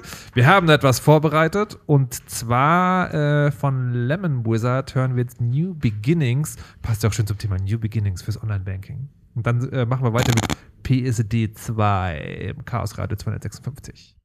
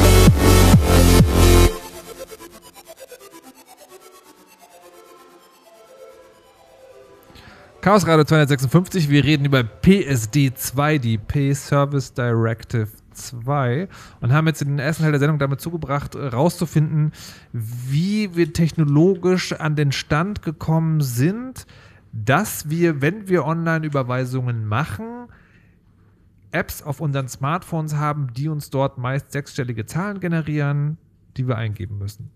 So, und wenn ich das richtig verstanden habe, regelt ja diese PSD2 die Art und Weise, wann ausgelöst wird, dass ich diese sechsstelligen Zahlen eingeben muss? Ja oder nein? Unter anderem. Unter anderem. Das aber, ist irgendwie Anhang Dingsbums, ja. aber das ist doch sozusagen eine der, der Hauptärgernisse. Genau, also nee, stimmt sogar, stimmt nicht. Das steht nicht in der PSD 2 drin, sondern in der technischen Reg äh, Durchführungsrichtlinie zur äh, Moment, ich habe mir das extra aufgeschrieben. Das ist die Ja. delegierte Verordnung 218 389 der Kommission zur Ergänzung der Richtlinie 215 200 aber- 2366 des Europäischen Parlaments Henrik- über technische Henrik, Regulierungsstandards. wenn ich jetzt als normaler Mensch Ja. sage, die PSD2 ist schuld, stimmt's trotzdem? Ja, nein? Im Bankkontext würden sie dich komisch anschauen, sonst nämlich dann RTS, aber ja. Okay, gut. Alles klar. Aber wa- was hat sich denn jetzt verändert da? also, Alles. Also, nein, äh, ja, Ja. nein, hm. ha, Historisch gesehen ja. Nein, wir haben ja kurz darüber gesprochen, dass es zwischendurch Sofortüberweisung in, ins Leben sprang und Dinge tat, die eigentlich verboten waren Ja. und dann aber Warte mal, verboten im Sinne von, die Banken haben in ihren AGBs geschrieben, Genau. man soll das nicht machen. Nicht gesetzlich verboten. Genau, aber du hast ja den Vertrag mit der Bank geschlossen und Ja. Und deswegen Aber- konnten die Banken halt auch nicht dagegen vorgehen, weil sie wollten ihre Kunden ja nicht rauswerfen. Ja. genau, und dann ger- gerichtlich festgestellt worden, dass das äh, nicht so und so weiter. Hm, okay. Ähm, trotzdem war es ja, hätte man es ja als Wildwest äh, bezeichnen können, weil die sind ja da, also die, die Firma existierte da so ein bisschen in einem Vakuum. Ja, aber hat ganz gut verdient. Die gibt's ja immer noch. Also die, Genau, die sind halt über, irgendwann übernommen worden, heißen jetzt Klarna und machen noch mehr Zeugs. Okay. Ähm, ist an der Stelle aber auch äh, erstmal in Deutschland entstanden und dann internationalisiert. Mhm. Äh, In dem Vorwort zur PSD2 steht tatsächlich drin, dass sich die äh, Kommission das angeguckt hat und dann ähm, eine Richtlinie erlassen wollte, die auch solche neumodischen Zahlungssysteme ähm, reglementiert, reguliert. Mhm. Und zwar haben sie dann sogar zwei Unterschiede gemacht. Das eine ist ein sogenannter Zahlungsauslösedienst, also Sofortüberweisung. Ja, okay. Und das andere ist ein reiner Kontoinformationsdienst, Mhm. der keine Zahlung auslöst, sondern Ja. bloß Kontoinformationen anzeigt. Was ist da die praktikable Anwendung? Es gibt keine. Ähm, Gut, danke. Aber sie haben halt gesagt, das sind so die Dinge, die es gibt und äh, wir wollen jetzt folgende Richtlinien erlassen, um diese zu regulieren, aber gleichzeitig den bestehenden Markt äh, weiterlaufen zu lassen. So ungefähr steht das da vorne. Warte mal, die PSD2 ist, könnte man auch so sagen, äh, das S könnte auch für Sofortüberweisung? Lex Sofortüberweisung, der Begriff fiel an einigen Stellen. Okay. Es ist, ähm, äh, auf dem Kongress hatte sich am Ende jemand gemeldet von der Firma und meinte, die sind selber nicht ganz zufrieden mit, mit der Richtlinie. Also wir hoffen und warten alle auf die PSD 3. Okay. Aber das, das verstehe ich jetzt nicht. weil Wie, wie genau hängt das jetzt damit zusammen? Der, naja, ähm, ist, Also wir, wir waren ja gerade noch bei TAN eingeben. genau. Ja. Ähm, wir waren auch bei zwei Parteien. Ja. Außer wenn man sowas wie Sofortüberweisung macht, dann kommt so Ja. eine merkwürdige Wildwest-dritte Partei dazwischen. Ja. Ähm, und wir sind im europäischen Kontext. Mhm. In Deutschland war alles eigentlich ganz gut. Wir hatten HBC bzw. FinTS. Das ist ein Wir haben das nicht erklärt, aber es sind einfach zwei weitere techni technische genau, das ist ein, Standards. einfach etwas, das ist das, was wir vorhin gesagt haben, das Programm, was auf deinem Rechner läuft, Ja. kann mit diesem Protokoll mit dem Bankrechner sprechen Okay. und das nennt man dann Geschäftsvorfälle, aber halt Transaktionen, also abrufen, Kontoauszüge, Überweisungen tätigen, Lastschriften einreichen, all so ein Kram. Okay. Äh, als standardisiertes Protokoll quasi, oder ich glaube, jede deutsche Bank unterstützt das. Mhm. Die Sicherheitsmerkmale, die, von, die wir besprochen haben, PIN und TAN, gelten auch dort. Mhm. Hat aber den Vorteil, weil es von jeder Bank unterstützt wird, ein standardisiertes Protokoll ist, Hm. kannst du die gleiche Software mit allen Banken verwenden. Mhm. Insbesondere kannst du mehrere Bankkonten in einer Software haben. Mhm. Mhm. Da sind wir wieder sowohl im Firmenkontext als Ja. auch im, sagen wir mal, engagierter Privatnutzerkontext. Ähm, Schön, das merke ich mir. Aber auch Banken machen das jetzt. Nennt sich dann Multibanking und dann kannst du in deinem Online-Banking von deiner Bank auch Konten von genau, anderen. also das Stichwort an der Banken Stelle einbinden. Multibanking, ja. Du kannst mehrere Banken drin haben. Ähm, das finden die alle mäßig gut oder doof. Also Sparkasse hat dann immer eine Sparkasse-App rausgegeben, die hintenrum auch nur HBCI spricht für alle anderen, aber man nur mit Sparkassen sprechen durfte oder und so weiter. Mhm. Ähm, zwischendurch, und das war das, was er Mutags gerade sagte, gab es dann die Idee, naja, wenn wir jetzt eh schon eine Webseite haben, dann kann sich ja diese Webseite auf dem anderen Rechner einloggen. Wir haben jetzt drei Parteien eingebaut. Also das Modell Sofortüberweisung quasi erweitert Ja. oder anders angewandt. Ja. Anstatt dass ich eine, eine Applikation auf meinem Rechner habe, die sich auf allen Banken einloggt, Ja. gebe ich meine Daten einer Webseite, die sich auf allen Banken einloggt und mir das dann alles auf der Webseite anzeigt. Warte. Irgendjemand hat das Cloud Banking genannt. Ich glaube, das kannst du dir noch schützen lassen. Yes. Ich bin erstaunt. Ich glaube, die Nähe zu G-Cloud ist da zu stark. uh. Du, du, du, du. ähm, genau, also das haben sich zumindest Leute ausgedacht, dass das eine Möglichkeit sein könnte, sowas anzuwenden. Nicht, dass mir bekannt wäre, dass das irgendjemand je getan hätte. Okay. Na, Multibanking, wenn wir davon sprechen, das machen Banken. Genau, das ist dann wieder die Kategorie, du sollst halt die Bankwebseite nicht verlassen, weil da bieten sie dir auch immer gleich an, ein Portfolio zu eröffnen und Aktien zu kaufen. Das ist, womit sie wirklich Geld verdienen. Ja. Ähm, äh, solange du auf der Bankwebseite bleibst, sind sie glücklich. Das heißt, sie bieten dir auch äh, selbstlos an, andere Banken dort einzubinden. Ach, das ist aber nett von denen. Ne? So, und da- und das alles soll durch äh, PSD2 in Bahnen gelenkt werden. Genau, weil wenn wir das jetzt so machen, wie die Deutschen das bisher hatten, über HBCI, dann musst du halt die Zugangsdaten bei, bei, äh, bei wem auch immer eingeben, der halt nicht deine Bank ist. Wenn man sich das im europäischen Vergleich anguckt, die hatten niemals HBCI. Da musste man dann ganz komische Sachen machen und quasi so Webscraper bauen. Das heißt, ein automatisiertes Programm loggt sich auf der Webseite an und guckt sich quasi die Webseite, die zurückkommt, an, um herauszufinden, wo da die Tabellen sind und was in den Tabellen drin steht. Sozusagen die, die studentische Hilfskraft unter den Softwareprogrammen. Äh, ja, die dann entsprechend oft bricht, weil Banken wollen ja auch ab und zu mal relaunchen und neues Ja. Design und äh, alles zwei Zentimeter nach links und dann funktioniert nichts mehr. Ja. Ähm, PSD2 soll dafür sorgen, dass diese Funktionalität so ähnlich aussieht Mhm. äh, und zwar für alle Europäer verfügbar bleibt wird. Klingt erstmal nach einer guten Sache. Allerdings auch nur genau diese Funktionalität. Das, Das klingt, als Haken da wäre. Ja, das Konzept, dass du etwa eine Software auf deinem Rechner hast, ist nicht mehr vorgesehen. Ah. Also, das hatten die anderen ja nie. ja. Die anderen hatten ja nie Software auf ihrem Rechner, Okay. die alles konnte. ja. sondern die mussten sich immer manuell händisch bei ihrer Banking-Webseite einloggen, haben dann mehrere Tabs aufgemacht, wenn sie Überblick über mehrere Konten machen wollten vielleicht. Äh, sondern die PSD2 sieht nur vor, dass es jetzt Dienstleister geben kann, Dienstleister geben kann, die sich in deinem Auftrag mit der Bank verbinden und von der Bank Kontoinformationen erhalten. Wow. Also insbesondere soll das jetzt ja Fintech ähm, fördern. Das brauchen wir nämlich dringend in der EU. Genau, was das jetzt, also man könnte jetzt auch Wirtschaftsförderung über die Hintertür sagen, aber das ist, ähm, das war jetzt dieser, wäre jetzt dieser klassische Betrachtungsweise. Die andere Betrachtungsweise ist halt, man weiß, nie, man hat niemals vorgesehen oder wusste nicht, dass es das überhaupt gibt, weiß ich nicht, eine von diesen Varianten, ja. Sondern es sind jetzt reguliert, zugelassen und verpflichtend, dass es möglich sein muss, dass Dienstleister, die einen Service betreiben, Ja. ein Zahlungsdienst äh, oder ein Kontoinformationsdienst heißt Ja, das dann, ähm, von deinem Konto Informationen kriegen. Warte mal, also verstehe ich das richtig? Die Banken sind jetzt verpflichtet, es möglich zu machen, dass eine dritte Partei Mhm. auf das Konto zugreifen kann. Genau. Aber die Banken sind nicht mehr verpflichtet, mir als Person die automatisierte Verarbeitung auf mein Konto Genau, möglich die zu machen. Verpflichtung hatten sie nie. Sie haben das Hatten quasi sie- aus persönlicher äh, Friede, Freude, ähm, Kundenfreundlichkeit gemacht. Ja. Wenn sie jetzt aber die andere Infrastruktur, die verpflichtende betreiben müssen, Ja. haben schon einige Banken angekündigt, warum sollen wir den anderen Scheiß noch warten? Das kostet doch nur Geld. Aber äh, das, das verstehe ich nicht. Also die. Ich, ich komme gerade ein bisschen ins Schwimmen. Also ich, ich bin jemand, der ein Bankkonto hat. So, es gibt jetzt äh, eine ne dritte Firma, die bietet mir einen Dienst an, hier, ich kann mich um alle deine Konten kümmern. Und die PSD2 sagt, das muss auch möglich sein. Genau. Aber da kann ich ja genauso gut sagen, ich will ja selber dieser Dienst sein.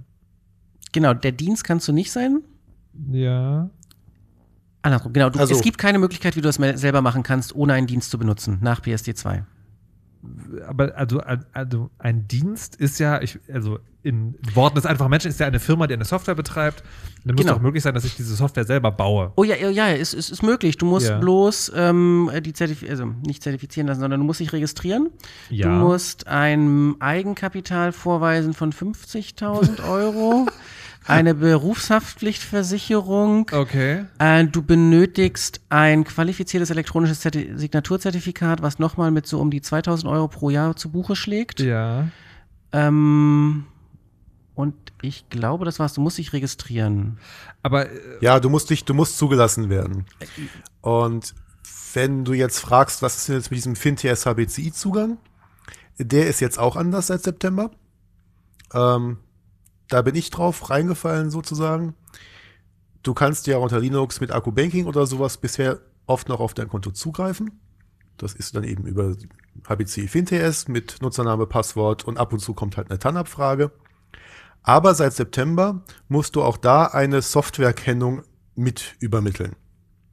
Das heißt, wenn ich eine Bibliothek schreiben möchte oder ein eigenes Skript, um für mich privat selber auf mein Konto zuzugreifen, zum Beispiel um einmal die Woche meinen Kontostand irgendwo wegzuschreiben oder die Transaktion, muss ich mich beim zentralen Kreditausschuss melden und muss mich als Anbieter oder als Software registrieren und für dieses eine Skript eine ID beantragen. Und so alle zehn Tage ungefähr tagen die auch. Und dann bekomme ich dann, wenn ich da ein Fax hinschicke, eine ID zurück. Und die muss ich dann in jede Transaktion, die ich per HBCI oder FinTS auslösen möchte, mit übertragen. Und diese ID ist jetzt nicht etwa so was fancy wie ein Zertifikat. Nein, sie haben mir erklärt, das ist total einfach gelöst. Das ist einfach nur ein String. Sprich, eine, wirklich eine ID, eine Nummer, was auch immer. Und mit dieser Nummer zeigen sie dann im Online-Banking dem Kunden an, welche Software diese Transaktion durchgeführt hat. Genau. Also ich kann natürlich auch einfach die ID von Star Money aus der Binary kopieren und die da übermitteln. Dann steht halt in meinem Online-Banking, dass Star Money das gemacht hat. Aber sie behalten sich vor, anhand dieser ID Missbrauch zu erkennen und dann einzelne Software zu sperren. genau, also, also es die gibt frei jetzt auswählbare ID. verstärkte äh, Transparenz, sowohl Pflichten als auch Informationen für den Endkunden.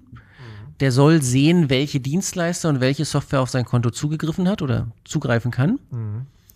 Und ähm, sofern der HBCI, also sofern der Weg, dass ich eine Software auf meinem eigenen Rechner ausführe, noch möglich ist, muss diese Software zumindest mal gelistet sein mit einem Verantwortlichen und Ansprechpartner und halt ihre eigene Identifikation übermitteln. aber Aber das kannst du auch als Endbenutzer, das habe ich gemacht. Also für meine Ja. eigene Software, da schreibt man, ist unkompliziert, schreibt man Ja. eine Mail hin, kommt ein paar Tage später eine Mail zurück. Wir haben sie jetzt aufgenommen als Open Source Entwickler, Name Henrik Plötz, folgende Software, folgende ID. ja, aber das, das ermöglicht ja vor allen Dingen auch noch, dass ich mir eine Software einfach kaufe, die das macht. Ja, ja, genau. Das Ja, geht das- weiterhin, sofern Okay. die Bank diesen Solange Zugang die noch Bank das noch anbietet. Genau. Sofern die Bank den Zugang noch. Bank das noch anbietet, weil, Also weil die, was weil, mich halt stutzig gemacht hat, Montagsstopp halt. ich hatte, Stopp. Ähm, also weil, äh, wenn die Bank das noch anbietet, das heißt also zwischen der die Art und Weise, wie es technisch gelöst ist, dass diese Dritten Mhm. Äh, auf Bankdaten zugreifen und die Art und Weise, wie eine Software, die ich mir kaufe, zugreife, besteht ein Unterschied? Ja, das war das, was ich sagte. Die Software ist weiterhin der alte Weg, der 2018 bestand. Aber ich, ich, ich verstehe nicht ganz sozusagen die technische Erklärung für, warum die Software nicht auch einfach die. die Ah, die registri- als Dienstleister registriert ist und den Weg benutzt nach PSD2. ja. Genau. Ähm, du musst, das war in meiner Auflistung ganz hinten drin, du brauchst ein qualifiziertes elektronisches Signaturzertifikat. Ja. Du musst dich quasi mit diesem Zertifikat der Bank gegenüber ausweisen als zugelassener Dienstleister. Ja. Dieses Zertifikat hängt an einem privaten Schlüssel, der privat bleiben muss. Den darfst du halt nicht freigeben. Das heißt, insbesondere darfst du ihn natürlich nicht bei deiner Software mitliefern auf den End auf den Kundenrechner. Also die, also die Idee ist sozusagen, dass Banken nur eine begrenzte Anzahl privater Schlüssel mit einer begrenzten Anzahl von diesen zertifizierten Stellen. Nee, nee, die ist nicht begrenzt, aber ja? Nee, nee, nicht, nicht begrenzt in dem Sinne von, dass Ja. man nicht viele machen könnte, aber im Sinne von, nicht jeder einzelne Nutzer soll so ein Ding haben, Genau. sondern nur noch Institutionen. Nur, genau, nur, die Institu nur der Dienstleister, nur die Institution kriegt das Zertifikat.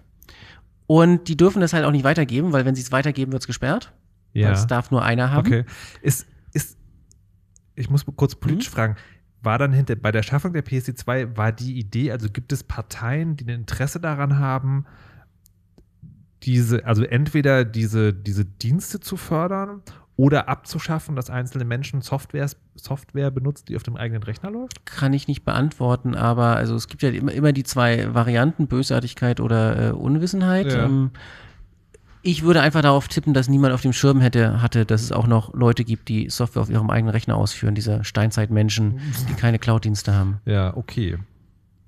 Okay, so, so ist es also. Das heißt also, es kann wirklich nur ein Cloud-Dienst diesen Dienst anbieten. Ja. Du hast vorhin gefragt, Kontoinformationsdienst, was ist die Idee dabei? Mir fällt keine ein. Hm. Also, Aber das heißt sozusagen, diese, diese Zwei-Parteien-Kommunikation ist über kurz oder lang, naja, nee. Die ist halt so lange in nur in Deutschland möglich und nur solange die Banken das nicht abschalten. Und sie ist in Zukunft, naja, sie ist in Zukunft noch, also ich, ich rede sozusagen erstmal nur vom Konzept 1 zu 1, ist noch möglich, wenn ich mich von Hand in ein Webinterface einlogge. Das genau, geht, das, das kannst du weiterhin simulieren. Aber Auto und automatisieren geht sozusagen nicht. Ja. Oder nur schwer. Genau, und, und insbesondere sieht eine Automatisierung nicht anders aus als ein Angriff. Also Banken könnten anfangen, automatisierte Anfragen explizit ja. abzuschalten. Okay, nice. Also auf jeden Fall gibt es demnächst äh, Platz im Markt für. Genau, ganz groß. Äh, rein zufällig entstehen jetzt sehr viele Firmen, die nichts weiter vorzuweisen haben als eine Zertifizierung äh, und ähm, also eine Zulassung als mhm. äh, das eine oder das andere und ähm, gerade noch Geschäftsmodelle suchen. Also, mal abgesehen davon, dass wir gleich nochmal drüber reden können, wie, sozusagen, wie ärgerlich das alles ist, macht es Online-Banking sicherer? Nein, unsicherer. Warum? Warum das denn jetzt? Also, weil Dritte im Spiel sind? Ja, nicht nur, das ist das eine. Zum anderen ist mindestens die Unsicherheit im Sinne von menschlicher Unsicherheit. Ähm, du hast, du hast, das fand ich am Anfang ganz merkwürdig, du hast ja. es nicht mitgekriegt, dass es eingeführt wurde. Ich habe sehr viel Spam gekriegt. Hier, Sie haben doch in den Medien sicherlich erfahren, dass es eine Umstellung des Sicherheitsmerkmals gibt. Bitte loggen Sie sich hier nochmal ein und geben noch einmal Pin und TAN ein. Perfekte Gelegenheit, um Phishing zu verschicken. Wow. Und ich, ich, ich, es, kann sein sozusagen, dass mein interner Filter mhm. äh, generell, wenn irgendwas mit Banking per Mail kommt, ich sage ja, ja. Genau. Aber diesmal war es halt wirklich, stand ja in den Medien, stand ja, ja in der Zeitung. Ich hab, Wahnsinn. Und ähm, Genau, du hast halt jetzt mehr Parteien ent, drin. Ent, entweder werde ich alt oder ich habe es wirklich einfach ausgeblendet. Es, alles, was den Benutzer mehr nervt, sorgt für weniger Sicherheit, weil er dann eher da, dazu neigt, Fehler zu machen. Mhm. Äh, wie gesagt, wir kommen noch wahrscheinlich noch drauf auf die Ausnahmen. Der Benutzer weiß jetzt ja nicht, was passieren wird. Ja. Es gibt das, das mentale Modell funktioniert nicht mehr. Brauche ich jetzt eine TAN oder nicht? Ah, okay, okay. Das, ich wollte, vorhin, als du das gesagt hast mit diesem, hm. äh, der, nicht immer ist dann, da dachte ich so, naja, aber ist doch, ist doch eigentlich auch Ach, egal. Aber Vorhersehbarkeit ist das, eines der Kernmerkmale richtig, ne? eines guten User Interfaces. Ja. Ja, jetzt, jetzt wo du es so formuliert hast und nach einer Stunde später macht das total Sinn, dass das eine doofe Idee ist. Wenn und äh, ja. dein Kreditkartenerlebnis, für Kreditkarten ja. gilt das jetzt auch. Ah. Die müssen jetzt auch das mit, mit irgendwie sowas ähnlichem machen. Ja. Das äh, war das, was ich anfangs sagte, das ist noch nicht überall durchgesetzt. Die Kreditkarten haben das nämlich alle noch nicht hingekriegt. Ja. Das heißt, der Teil der PSD2, der für Kreditkarten zuständig ist, ist jetzt erstmal bis Dezember, glaube ich, ausgesetzt. Okay. Und dann gucken sie mal, ob sie es hingekriegt haben. Ja. Außer die Deutsche Bahn. Die Deutsche Bahn ist die einzige, die wirklich zum Stichtag im Wesentlichen alles abgeschaltet hat, was nicht ordentliche Kreditkarten sind an der Stelle. Ja. Das war ein bisschen, ein bisschen absurd. Okay, krass. Also diese, diese Nummer, dass man, wenn man eine Kreditkarte benutzt, jetzt auch nochmal so einen Code generieren muss, ist auch ein Effekt von PSD2. Jein. Also das Jein. hatten sie vorher schon. Das heißt dann also Mastercard schon, Secure Code. Ja, okay. Genau, das war halb, halb optional. Mhm. Das war dann hintenrum sind Kreditkarten ja, eigentlich war Kreditkarten ja nur, du gibst deine Nummer ein mhm. und dann machen die ganz viel Mathematik und Risikoberechnung hintenrum und dann lassen sie die Zahlung zu oder auch nicht. Ja. Ähm, akzeptieren so und so viel ähm, Mikroprozente an ähm, Betrug und schlagen das auf die Gebühren drauf. Ja. Ähm, dann gab es irgendwann das Verfahren also, nur, weil mhm. das jetzt gerade sehr schnell geht. Das ist das Geschäftsmodell von Kreditkarten. Das, das eigentliche Geschäftsmodell okay. von Kredit ja. Kreditkarten. Mhm. Ähm, und dann gab es irgendwann mal etwas, das heißt 3D Secure. Yeah. Ähm, Markennamen sind Verified by Visa oder Mastercard Secure Code. Ja. Ähm, das 3D steht für drei Domains. Äh, das sind die irgendwie die Domains Issuer, Acquirer und ähm, Merchant. Das heißt, der Händler, der Kartenausgeber und, und der Kartenakzeptierende. Also das sind okay. immer zwei Parteien dabei. Ja. Ähm, der Kunde ist an der Stelle nicht genannt. Das macht es halt für die drei Domains sicherer. Wer braucht schon den Kunden? Genau. Mhm. Und das ist halt die Nummer mit zusätzlichem Passwort oder so eingeben. Mhm. Das heißt, es wird einfach noch, äh, es passieren zwei Sachen. Die AGB ändern sich und du musst ein zusätzliches Passwort für die Zahlung eingeben. Mhm. Ähm, die AGB ändern sich so, dass wenn das Passwort eingegeben ist, bist du schuld. Was? Oder der Händler. Also, aber in keinem Fall ist der Kreditkartenherausgeber mehr schuld. Schön. Das heißt, die Sache, mit denen wir schlagen die Betrugsprozente einfach auf die Gebühren auf, ändern sich plötzlich in Reingewinn weil die Gebühren haben sich nicht geändert dadurch. Wow. Das war das, das vorherige. Dazu gibt es auch Vorträge. Sind, sind, wir jetzt, sind wir jetzt an einem Punkt, wo wir sagen, wir sollten den Kapitalismus mal anzünden? Er brennt, glaube ich, nicht. Es ist, äh, ich glaube, die Banknoten entsprechen. Vielleicht, vielleicht sollten wir da mal ein eigenes Chaosradio zu machen. Ist das B1? Ähm, nee, und das war das vorherige. Dazu gibt es auch alte ja. Vorträge, ich glaube von 2010. Ähm, es äh, müssen, äh, tun wir nochmal schon uns, also müssen Ja. nochmal nachgucken. Aber, äh, Ross Anderson war es, glaube ich, und ähm, also aus, aus Cambridge. Äh, verified by Test. Visa. Oh, how not, Hallo. how not to design a payment system. Ja. Ähm, die hatten nämlich sehr, sehr viele sehr lustige Fehler bei der Implementierung davon, die es wieder netto unsicherer gemacht haben. Was es aber tatsächlich hat, ist jetzt neuerdings ein TAN-Mechanismus. Ja. Und die PSD2 sch äh, schreibt vor, dass der jetzt da sein muss. Das heißt, das wird jetzt verpflichtend eingeschaltet. Bisher war, dieses, war dieser Mechanismus optional. Der Händler konnte sagen, will ich oder will ich nicht. Ja. Wenn will ich nicht, dann hat er halt gegebenenfalls höhere Prozente gezahlt. Ja. Und jetzt äh, ist halt verpflichtend. Warte mal. Äh, Hendrik, seit wann denn? Auch seit 14. September. Das ist witzig, weil bei AliExpress merke ich da nichts von. Genau, das war das, was ich sagte. Eigentlich gilt es seit 14. September. Da aber kaum jemand von den Online-Händlern das hingekriegt hat, das zu implementieren, ist der Teil ausgesetzt, bis äh, sie sich nochmal melden. Warte mal. Also. Kurze Nachfrage. Mhm. Wenn ich bei PayPal meine Kreditkarte hinterlegt habe, Ja. dann werde ich nicht jedes Mal nach so einem Ding Genau, gefragt. wiederkehrende Zahlungen sind noch eine eigene Kategorie. Wiederkehrende Zahlungen sind eine eigene Kategorie. Das ginge theoretisch auch bei einem Händler. Also wenn ein Händler sozusagen Ja. einmal nach einer Kreditkarte von mir fragt. Genau, der muss, muss dann- bei dem ersten Mal die TAN oder was auch immer abfragen. genau, und bei dann- weiteren kann er, kann es sein, dass er nicht muss. Genau, und er kann mich dann fragen, willst du, dass ich die Kreditkartendaten speichere? Das hat keinen Einfluss darauf. Also es sind unterschiedliche Informationen. Okay. Aber wenn er die Daten nicht speichert, kann er ja nicht bei der Genau, äh, okay, es ist Voraussetzung. Ja, genau, das ist. Voraussetzung. Okay, genau so. Und wenn das ist, dann kann es passieren, dass ich keine. Genau, dann kann es sein, Okay. dass da ist dann irgendwie Risikosteuerung hinten drin, die Ja. rechnet dann irgendwelche Prozente aus und sagt dann, ja, muss oder muss nicht. Dass mir das bei PayPal noch nicht passiert ist, heißt das, dass PayPal das generell nicht machen muss? Oder heißt das, dass meine Kreditkarte so eingestuft wurde, dass die ausgebende Stelle gesagt hat, du, wenn PayPal nochmal kommt bei dir, musst du nicht Das weiß ich nicht. Ich glaube aber mal, dass PayPal da ausreichend Marktmacht hat, dass sie Ja, okay. schlimmstenfalls Sonderverträge haben. Und man kann ja bei PayPal auch direkt ein Konto mit. Genau, das ist der einfache Fall. Also, Deutsche Lastschrift ist trivial. Weil jetzt ist mein Verdacht gerade, der Gewinner Hm? der PSD2 ist PayPal. Weil Auch. momentan ist es ja so, wenn ich mit Ah. Kreditkarte Hm. überweise, muss ich zweimal sechsstellige Zahlen irgendwo hin eintragen. Und Das ist nur bei deiner Bank so. Ach, wirklich? Ja. Also Wieso? ich habe das, ich habe deine Beschreibung gehört. Ja. Die erste sechsstellige Zahl war zum Einloggen des Online-Banking. Das, Nee, haben nee, wir, nee. das haben wir schon gehört, das ist nicht immer so. Ja. Und die zweite war tatsächlich die äh, Verified by Visa oder Mastercard Ja. Secure Code äh, TAN. Ähm, es gibt Banken, die machen die zweite TAN, äh, die erste TAN nur manchmal Ja. und die zweite TAN zum Beispiel gar nicht, weil man mit Fingerabdruck freigeben kann. Na, ich glaube, es Okay, gibt auch na, aber- Banken, die machen es so, dass sie nicht an diesem äh, Verified by Visa mitmachen, sondern ähm, du musst eine TAN auf der Online-Banking-Webseite nochmal eingeben, die dann die Ja, das- genau, das hat er so in Kreditkartentransaktion etwa. freigibt. Genau, das ist ja das, was Sie sagen. Aber das heißt sozusagen, auf jeden Fall ist mit Kreditkarte zahlen tendenziell, auch wenn es nur mein Finger auf dem Gerät legen ist, Genau. komplizierter als vorher. Ja, auf jeden Fall. Es wird in Zukunft noch viel schlimmer. Während PayPal, die ja auch immer fragen, möchtest du gleich eingeloggt bleiben, dann ist es beim nächsten Mal viel einfacher, wenn das sozusagen null Schritte braucht eigentlich. Genau, das äh, ist tatsächlich richtig. PayPal hat, das sagte ich in meinem Vortrag, ich wurde leicht korrigiert, aber PayPal hat eigentlich keine Zwei-Faktor-Authentifizierung. Sie haben sowas, das bewerben sie nicht so richtig und das läuft noch manchmal so ein bisschen. Aber es gibt ja zum Beispiel keinen SMS-Code oder sonst was Ja, genau. bei PayPal, weil die einfach durchgerechnet haben. Benutzereinfachheit versus, Ja. Oh, da sind da halt zwei Promille Betrug, meine Güte. Ja. Also die, die Betrugsraten, die ich gehört habe von Visa, das waren halt absurd geringe Zahlen. Das ist alles, das, das, das will Ja. man nicht mehr. Das fällt nicht weiter auf. Ja. Wenn man es hochmultipliziert, sind zwar große absolute Zahlen, aber in Prozenten, in Relation zu den Kreditkartengebühren ist das ein Tropfen auf den heißen Stein. Okay.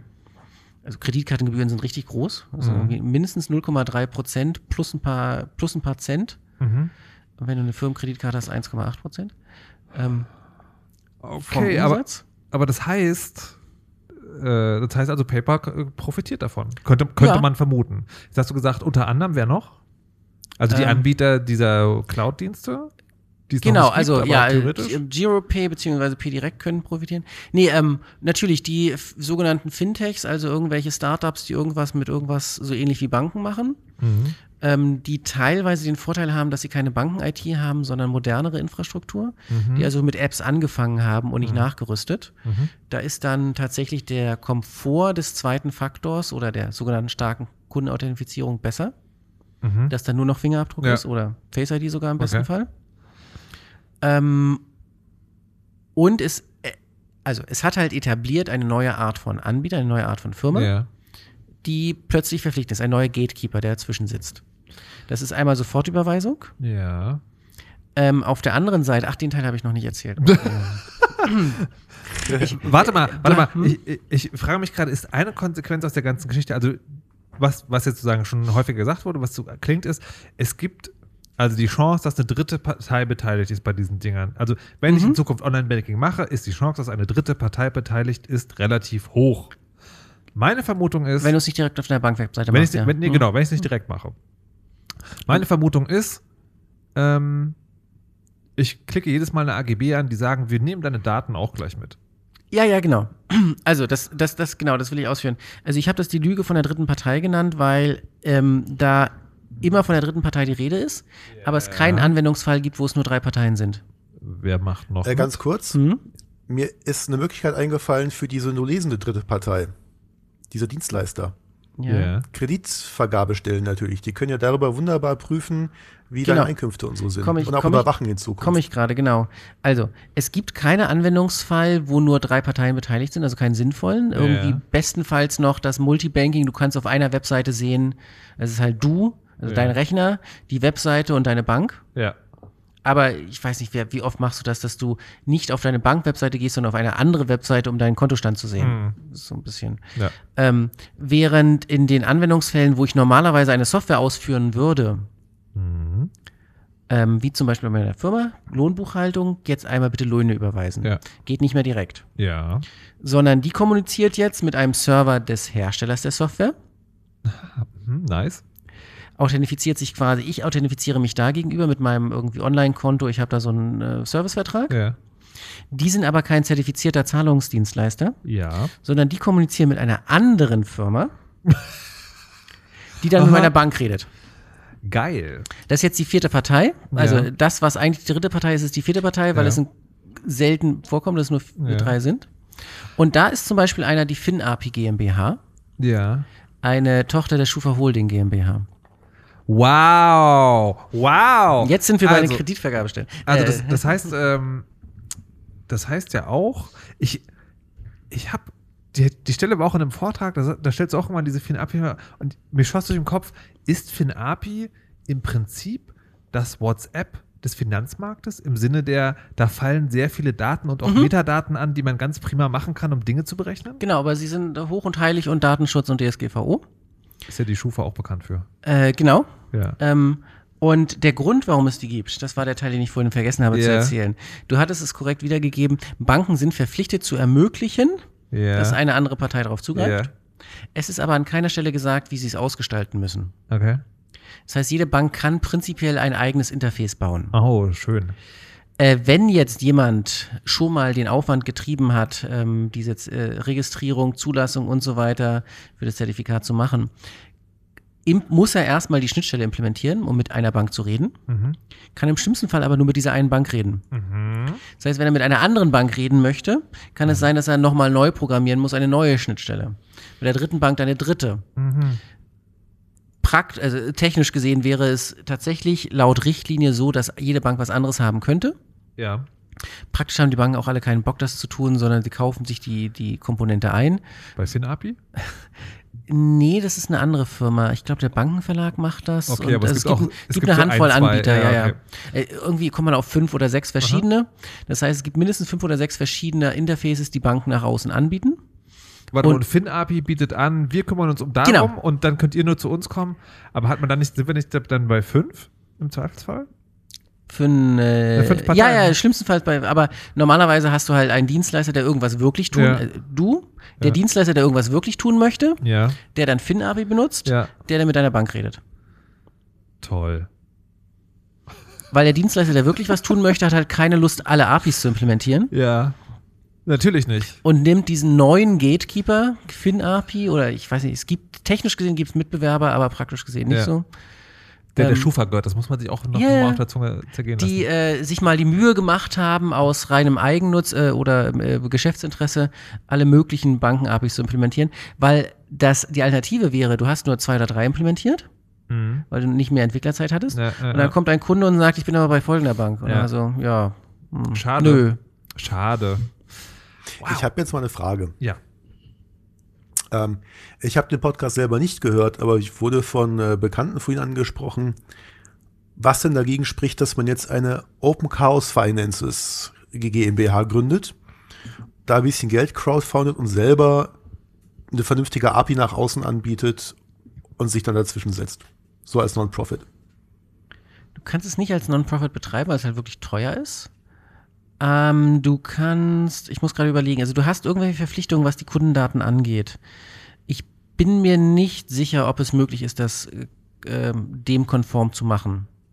Naja, wenn du eine GmbH machst, die halt nur keinen Gewinn erwirtschaften darf, aber halt irgendwie aus Transaktionsgebühren sich halt finanziert gerade so.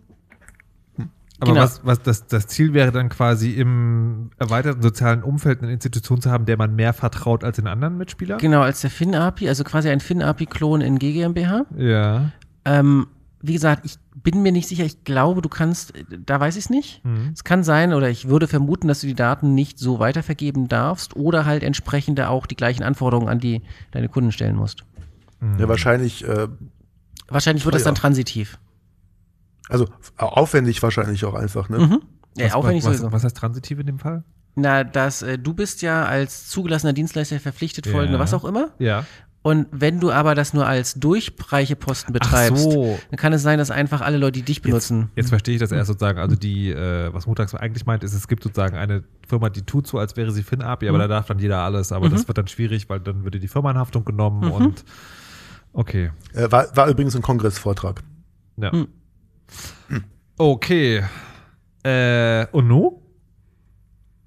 Naja, nun sitzen wir an, der, an, an dieser Stelle, dass ähm, die neuen Verpflichtungen, damit haben wir ja eingestiegen, Ja. äh, was die starke Kundenauthentifizierung angeht, Mhm. auch auf alle anderen Zugangswege zur Bank anzuwenden sind, nicht nur auf die PSD2, Ja. also auf die Wege, die nach der PSD2 Ja. neu sind, sondern auch auf die alten. Was halt dazu führt, dass alle alten Workflows kaputt gehen. Ja. Ähm, und zwar nicht nur an der Stelle, sondern unter anderem steht da auch drin, dass jetzt ähm, der Zugreifende persönlich authentifiziert werden muss. Das trifft dich jetzt nicht so, aber wenn ich ein Konto habe von einem Verein oder von einer Firma, war das bisher häufig so, dass man einfach Kontonummer und PIN hatte. Ja. Die kriegt halt jeder der Vorstände, der Konto lesen muss, ist ein bisschen egal. Und der Kassierer kriegt dann halt das TAN-Medium.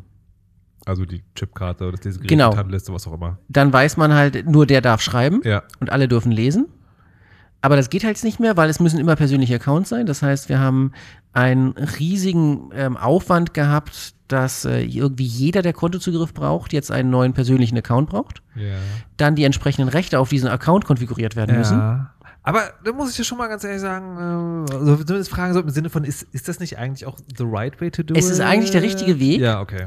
Aber die Banken waren natürlich völlig überfordert. Also ich habe das bei meinen Vereinskonten gehabt. Ja. Da hat die Postbank dann gesagt, übrigens demnächst Umstellung und so Ja. und hier und ähm, klicken Sie mal hier, die Umstellung kann man direkt online vornehmen und dann habe ich das gemacht und dann stand da, ja, geht nicht.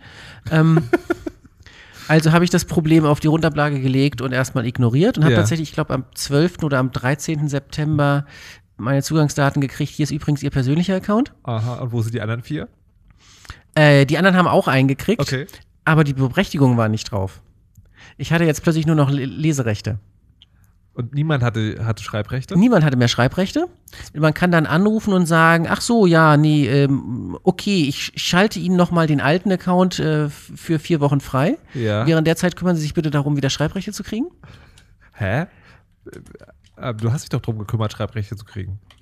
Nein, nein, äh, das benötigt nämlich äh, doppelt unterschriebene und Dingsbums und äh, also man muss halt ein Formular ausfüllen, um das Berechtigungsmanagement Ah, anzustoßen. Okay, okay, verstehe. Äh, was dann von zwei Vorstandsmitgliedern unterschrieben werden muss und äh, bitte delegieren Sie folgende Rechte auf Dingsbums. Was dann allerdings auch bei der Bank verarbeitet werden muss. Also das ist dann die Engstelle neuerdings geworden, weil alle das gleichzeitig gemacht haben. Ich hatte das Problem, dass ich äh, dieses Formular jetzt runtergeladen habe von der Website. Das haben sie Ja. mir an der Hotline gesagt, wo ich das Formular runterladen kann. Gar kein. Problem. Mhm. Ausfüllen, unterschreiben lassen, gar kein Thema. Ja. Jetzt möchte ich Ihnen das Formular gerne per E-Mail zurückschicken. Ja. Woraufhin deren Mailserver mir gesagt hat, aufgrund der hohen Anzahl an betrügerischen E-Mails, die im Umlauf sind, werden manche Mails abgelehnt. Wir können Ihre E-Mail leider nicht annehmen. Schön. also die Postbank lädt Kundenmails ab, äh, wegen der hohen Anzahl betrügerischer Mails, die Kunden erhalten. Ähm, das hat dann also an der Stelle nicht funktioniert, habe ich nochmal angerufen, haben sie mir eine Faxnummer genannt und dann habe ich das gefaxt. Das Also Formular. sollte, P- sollte PSD2 nicht Fortschritt bringen? ja, in Deutschland nicht. Äh, genau, also äh, in Deutschland bringt es Rückschritt, allen anderen Fortschritt. Ist es so? Also Wie gesagt, also war ja nicht alles schlecht in 2018, in Deutschland zumindest. Ja, aber, aber ist es wirklich so sagen, dass die, dass die Situation in der Rest der EU so katastrophal war, dass das jetzt ein großer Fortschritt ist? Was Ja. Ja. Also Okay. die hatten halt einfach dieses Konzept des Multibanking nicht, wie was ein neues Wort. Hm. Ich meine, ansonsten guck dir mal die USA an, da ist es noch schlimmer. Wieso? Wie, wie ist es da?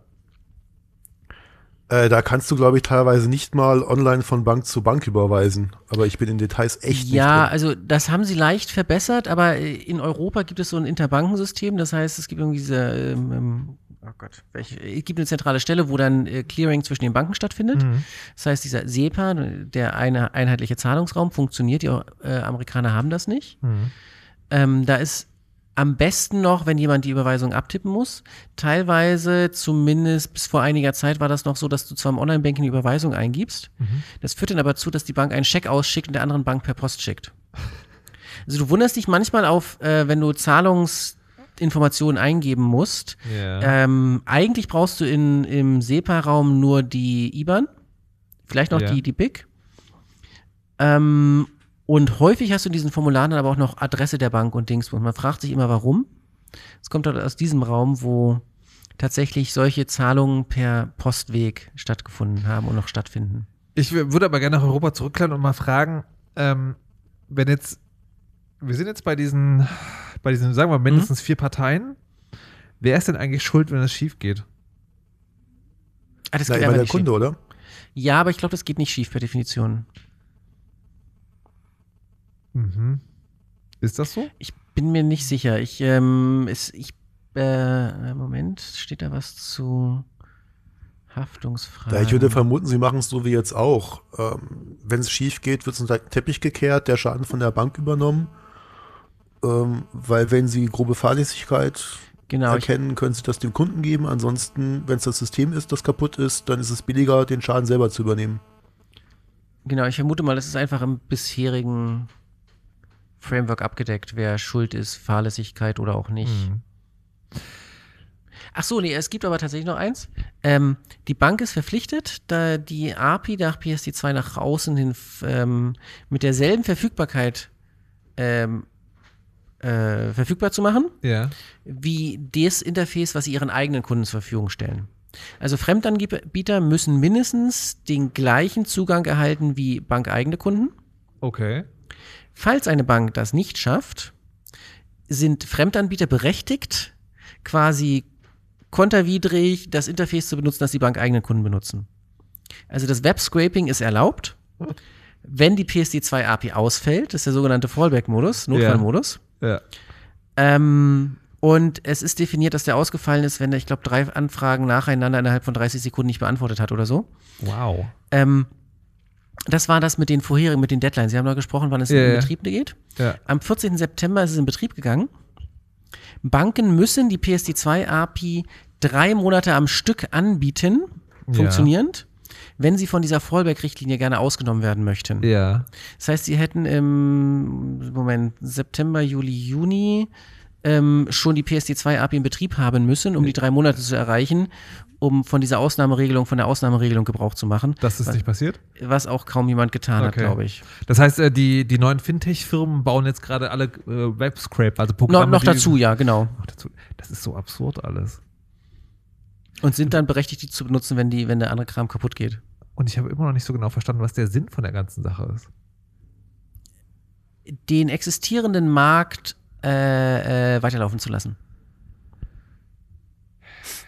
Also ja, ich verstehe, dass das sozusagen der ökonomische Hintergrund ist, aber manchmal so hast du ja bei, bei so Gesetzen oder Richtlinien sozusagen so eine, so eine Idee, die zumindest so klingt, als würde das die Welt irgendwie besser machen oder Dinge für Kunden sicherer oder irgendwie sowas. Das, das ist mir momentan Es noch klingt nicht halt so auch nach mehr, mehr Sicherheit. Ne? Man muss ja mehr Sachen tun, aber mehr Sachen tun heißt nicht immer mehr Sicherheit.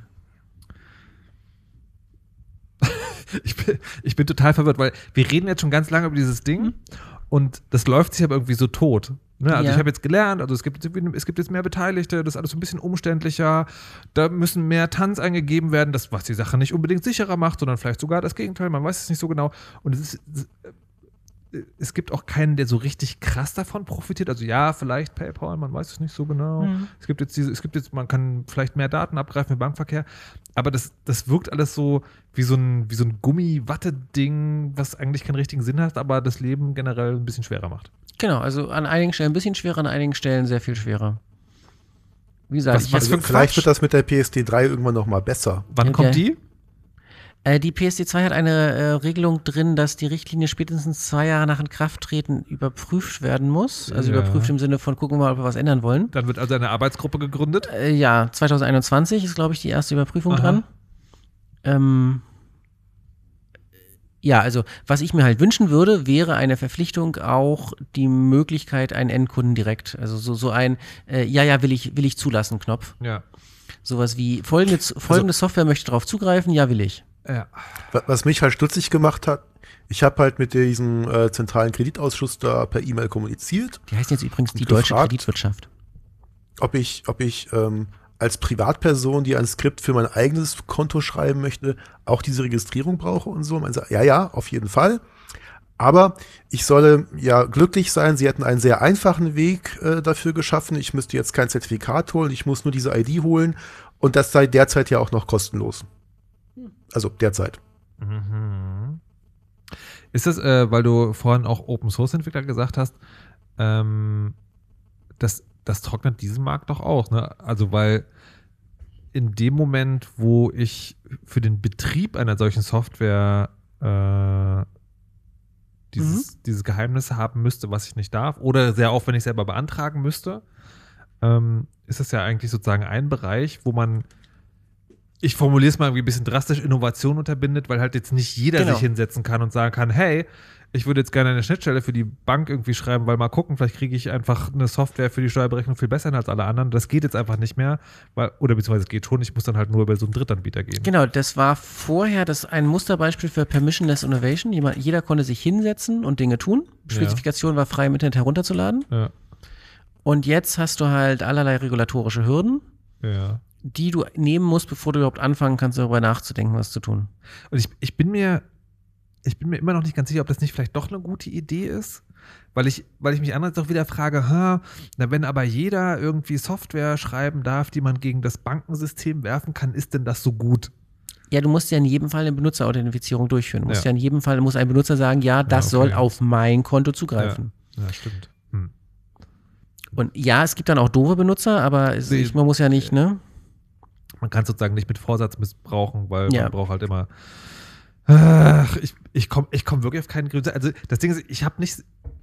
Ich komme zu keinem Fazit. Also normalerweise hat man sowas, äh, Technologie doof, anzünden, wegschmeißen. Das Ist halt- nicht gehen. Ja, Es ist- wegschmeißen geht halt leider Es nicht. ist, ne? halt so, es ist halt so ein bisschen, also es ist auch nicht so richtig schlimm, es ist halt so ein bisschen nervig und natürlich doof, wenn man es anders gewohnt ist. mhm. Ähm, es gibt aber jetzt auch keinen klaren Ausblick, also man kann jetzt, oder gibt es das? Gibt es jetzt eine politische Forderung, dass man sagt, so passt mal auf, Leute, in zwei Jahren PS3 3, da muss folgendes drin sein. Weiß ich nicht. Also, ob es lobbytechnisch so ist. Also, wie gesagt, ähm, bei meinem Vortrag hatte sich jemand gemeldet von der Sofort GmbH, die meinten, die finden das auch gerade nicht so gut. Ich hoffe also, dass die auch noch. sind auch nicht glücklich. Aber, Genau, Banken sind, Banken gar sind totunglücklich. wait, what? Naja, die müssen A, diesen Implementierungsscheiß machen, den sie bisher nicht hatten.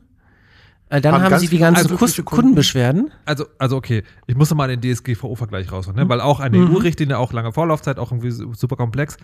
Da gibt es ja immerhin die Datenschützer, die sagen, geile Sache, Datenschutz bewirkt was, wir verhängen jetzt Bußgelder, yeah, yeah, yeah. Kann man auch alles drüber streiten, Mhm. aber es gibt Leute, die sind davon wirklich ernsthaft Es begeistert. gibt gute Teile in der PSD2. Es war ja, das, worüber wir diskutiert haben, war der Dienstleisterkram und die Ja. Kundenauthentifizierung. Warte, okay, dann, gleich das.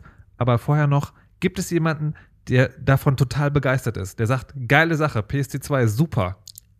Äh, den Kundenkram nicht, nee. Also, Berater, ja. Softwareberater und so. Leute, die Das- Software entwickeln, die den Scheiß umsetzen, ja, okay. Die, die würde ich, ich würde Berater immer ausnehmen. Aha. Ähm, nee, aber äh, ich hatte mal ein Meeting, wo es um was anderes ging bei der äh, Bundesbank Nein, ich, das und war die meinten, das war jetzt nicht gegen Berater, aber Ja. wenn du ein Ding machst, ja, wo nur Leute, das ist so ein bisschen wie, ähm, wie Ärzte dafür bezahlen, Nicht, dass sie sich darum kümmern, sondern dass sie möglichst viele Ressourcen Bock verbrauchen. und Gärtner. Ähm, Genau. Genau, also ich, ich hatte mal ein Meeting bei der Bundesbank, da sprachen die, die finden ganz toll, dass es jetzt neue Berichtspflichten gibt. Also die Was- PSD2 macht ja allen Ja. möglichen Kram. Unter anderem steht da halt auch drin, dass jeder nach Zahlungsdienstleister, also die, die Oberkategorie, Mhm. nicht nur Konfirmations- und ähm, Zahlungsauslösedienste, jeder Zahlungsdienstleister verpflichtet ist, folgende Arten von Betrugsfällen und so weiter äh, weiter nach oben zu melden, Ja. damit die ein besseres Bild über den Finanzmarkt und die Stabilität des Finanzmarktes haben. Nur nach oben oder auch nach außen? Naja, oben in dem Sinne meinte ich also in Deutschland BaFin, beziehungsweise wer auch immer dafür zuständig ist. ja, aber trotzdem auch da die Frage. äh, ist die das- behandeln das privat, also. Ah, schön. Ja, ja, das ist, äh, nein, nein, das sind, äh, Was, was es vielleicht softwaretechnisch besser macht, ist, dass diese APIs jetzt moderner werden und wir nicht mehr irgendwie wie bei HBCI irgendwie ein zeilenbasiertes Großbankenrechnersystemartiges Protokoll haben, was Space 64 kodiert in Du, HTTPS-Frequenzen benutzt, du benutzt jetzt gerade sehr viele Fremdwörter, die ich jetzt nicht alle nachfrage, aber ich gehe davon aus, sozusagen, dass Modernisierung stattfindet, aber ist doch zum Preis, dass man nicht drauf zugreifen kann. genau, du kannst halt auf die PSD2-API nicht zugreifen und auch HBCI gab es ja in XML, das ist auch schon 2002 oder so standardisiert worden, hat nie jemand benutzt. Äh, Nein, ist nicht ganz richtig. In der Bankenliste ist genau eine Bank drin, die HBCI 4, also FinTS 4.0 angibt. Ähm, also, modern hätte man auch anders haben können. Ja. Aber was sind denn die Vorteile, die du gerade, wo du gerade meintest, es, es gibt auch das gute ist die, Sachen. die, die Berichtspflichten und die Transparenz äh, für den Endkunden. Also der Endkunde soll jetzt, und das ist auch bei einigen Banken ganz gut umgesetzt, genauer sehen, wer Zugang auf sein Konto hat. ah, Also von Bankseite aus. wer da sozusagen mal geguckt hat, was da so geht. Genau. Das heißt also, die dritten Cloud, Bank-Cloud-Dienstleister, die müssten dann, die, Genau, die stehen die- die- wenigstens mal da. Die stehen da und auch ich als Open Source Entwickler, der meine Software gegen mein eigenes Konto geworfen hat, Ja. äh, wird da meine Software aufgelistet. Ja, ja, okay. Ja, gut, aber das ist, also von allem, was ich heute gehört habe, das ist nice, aber wiegt den Rest nicht so richtig auf, würde ich sagen. Ja, und es ist halt nicht sicher. Also, Es ist nicht was? jedenfalls dann nicht, dann nicht, wenn du über äh, FinTS gehst. Was, was meinst du damit? Na, man könnte fälschen, Äh, welcher Anbieter da auftaucht. Genau, also diese, so. diese ID, die ich da beantragen muss, ist halt Ja. wirklich nur ein Textstring. Und da kann ich auch irgendwas anderes angeben. Und dann steht eine andere Software da. Das ist also völlig für den. Ja, gut, Naja. aber das. Also, Aber das ist halt, wie gesagt, erst nach Eingabe der Kundenpin, deswegen ist ein bisschen egal. Also du kannst eine Software ausführen Ja, auf deinem Rechner, Ja. die sich dort anmeldet mit deinen Benutzerdaten Ja. und dann sich als, als eine andere Software angibt, wenn du auf deinem Konto nachguckst, wer zugegriffen hat. okay. Okay. Was ich aber halt als Phishing-Attacke und ähnliches natürlich auch super nehmen kann. Aber, also, also es gibt auch Angriffe, aber es ist schon. Moment Ja. mal, reden wir, jetzt aus, reden wir jetzt aus Prinzip jetzt schlecht? Ich nicht. Okay. Ich, äh, ich fand das ganz gut. Also ich habe mich da als Benutzer, also als, als Ja. Entwickler registriert und war dann ganz kurz. Hat den Vorteil, ich kriege jetzt auch die Bankenliste. Ähm, das war vorher immer ein bisschen anstrengend. ja. Die Bankenliste, die. Die, die, Zugang, äh, die Liste aller Banken, die HBCI-Zugänge haben. Ah, okay. Na gut. Ich verbleibe mal mit einem. Huh. Haben wir noch was vergessen? Äh, die fünf Minuten sind tatsächlich aus der PSD 2. Aha! Äh, das sind halt verschiedene Zeitdinge. Also da steht, oder aus, der, aus dem ähm, Anhang RTS, ähm, Ja. da stehen halt verschiedene Dinge drin. Das ist einmal äh, halt diese Tanz. Hm. Das sind die 90 Tage, außer manchmal, äh, unter Umständen oder vielleicht. Ja. Also beim Einloggen. Wenn ich beim Einloggen, ja, okay. Jein, also der Zugriff, äh, tatsächlich ist die Formulierung so, dass die Anmeldung mit starker Kundenauthentifizierung entfallen kann, Ja. wenn kein Zugriff auf Kontoinformationen älter als 90 Tage möglich ist. Also wenn ich vorher schon mal war. Zum Beispiel, wenn du innerhalb der letzten Ja, 90 Tage eine TAN eingegeben Ja. hast. Oder, und jetzt ist ja das, du kannst ja immer, kannst ja eine Liste von Ja. Buchungen angucken. Und dann kannst du ja sagen, welchen Zeitraum. Wenn du da einen. Zeitraum größer 90 Tage eingibst, dann musst du plötzlich für diese Ansicht eine TAN eingeben. Ah, okay. Das ist der Grund, den Mutak ganz am Anfang erwähnte mit der DKB. Mhm. Also Banken können das unterschiedlich implementieren. Ja. Ähm, die Sparkasse macht das so, dass du äh, dich einfach anmelden kannst und alle 90 Tage eine TAN brauchst. Ja. Die DKB macht das so, dass du bei jeder Anmeldung eine TAN brauchst. Dafür dann aber innerhalb des Interfaces keine ähm, 90, also mehr als 90 Tage Ja. sehen darfst. Jetzt, ähm, äh, bei meiner Bank ist das so, Hm? wenn ich mich anmelde, dann fragt die gar nicht nach einer TAN, sondern sagt, äh, guck mal bitte auf dein Handy, also wenn ich, Genau. so, guck mal auf dein Handy und dann geht da die Online-Banking-App auf und da ist nur ein Knopf, ich soll es bestätigen. Keine Abfrage von nichts. Genau, das ist das, was ich meine. Also TAN ist jetzt äh, als Platzhalter zu verstehen. Starke Kundenauthentifizierung ähm, sagt, dass du zwei von den drei Kategorien Besitz, Inherenz und Wissen haben musst. Ja. Besitz ist Besitz des Telefons, Inherenz ist zum Beispiel Face ID oder Fingerabdruck und Wissen ist Kenntnis der PIN. Ja. Ach so, also ich, ich weiß sowieso die PIN. Also Du hast die PIN eingegeben auf der Webseite Okay. und du hast äh, Telefon Ich habe mein Handy entsperrt. mit, mit Gesicht entsperrt Nein, und ohne Biometrie. Haha. Nimmt das. ja, oder zumindest Besitz Genau. des Telefons Ja, ja, genau. nachgewiesen. Ja, okay. Und deswegen sind das schon zwei Faktoren erfüllt. Ah. ähm, okay. wel, auf welchem Mechanismus die Bank feststellt, dass das der Fall ist, TAN ist ja nur der einfachste Mechanismus. Also technisch gesehen der einfachste Mechanismus. Die können ja auch Kommunikation hintenrum und das Telefon sagt der Bank Bescheid, dass alles okay ist. Ja. Und dann sind halt noch die fünf Minuten drin. Also die ähm, neuerdings, äh, früher bei der Sparkasse waren es immer zwölf Minuten.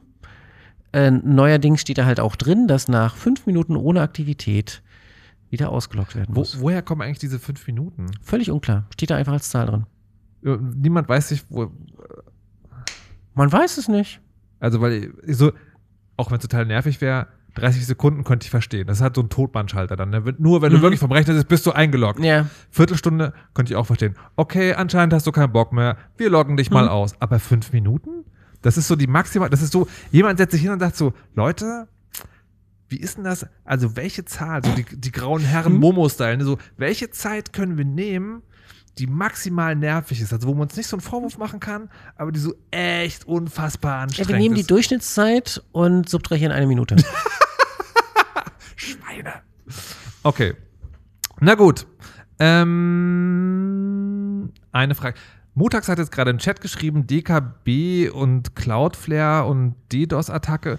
Ich bin mir nicht sicher, ob wir das jetzt noch besprechen sollten. Ist das, das hört sich für mich nach einem ganz anderen Thema an. Oder Hat das auch mit der damit zu PSD2 erstmal nichts zu tun. Okay. Es ist ein bisschen DSGVO, ein bisschen BaFin. Dann heben wir uns das, glaube ich, für ein andermal auf.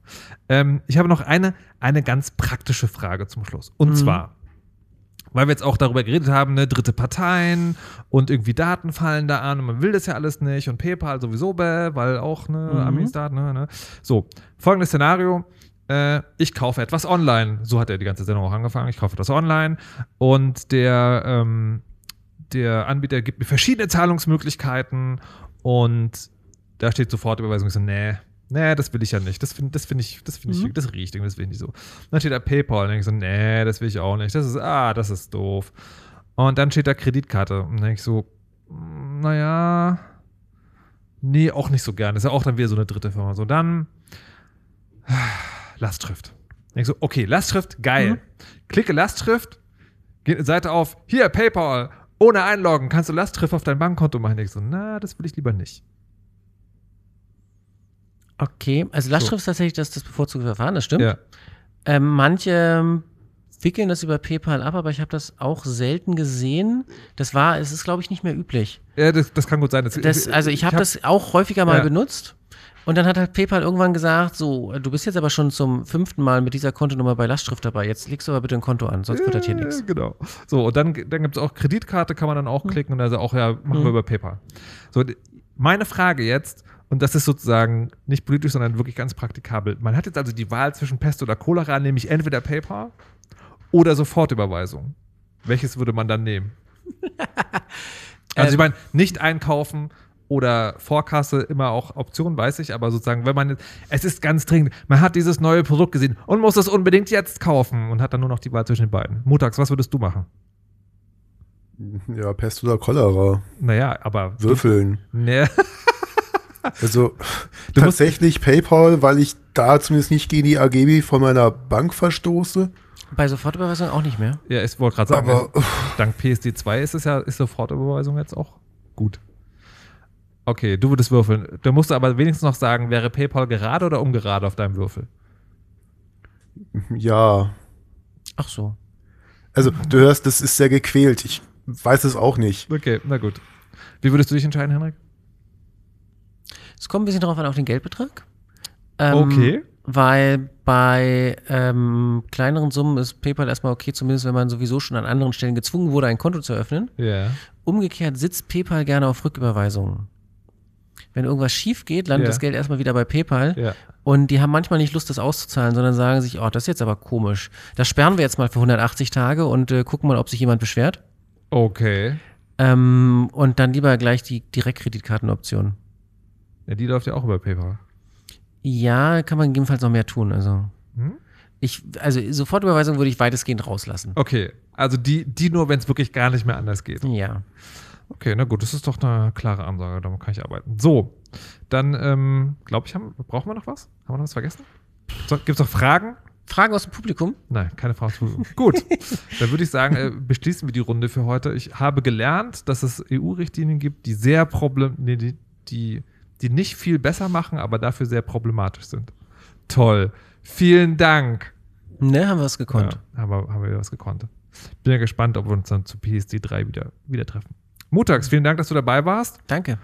Aus Gerne, gerne. Saarbrücken. Und äh, bitte nicht mehr so viel, so viel Frust beim Überweisen. Schick mir einfach all dein Geld. Ich kümmere mich drum. Das ist gar kein Problem. Henrik, vielen Dank dir auch fürs äh, ausführliche Erklären. Ähm, genau, man kann dieses Chaos Radio hören. Wir schreiben in die Shownotes auch noch ein paar Links. Und wenn man es nochmal ausführlicher wissen will, äh, auch nochmal deinen Vortrag gucken vom 36C3. Apropos Vortrag Chaos Communication Kongress, vom 34C3 gab es noch einen über das mm, die wunderbare Welt des Online-Banking, wo mal genau geguckt wurde, was man da machen konnte. So, wir sind dann raus. Wir hören gleich ähm, noch eine letzte Musik. Ich sage aber jetzt erstmal, mein Name ist Markus Richter. Lasst euch nicht überwachen und verschlüsselt immer schön eure georedundanten Backups. Tschüss.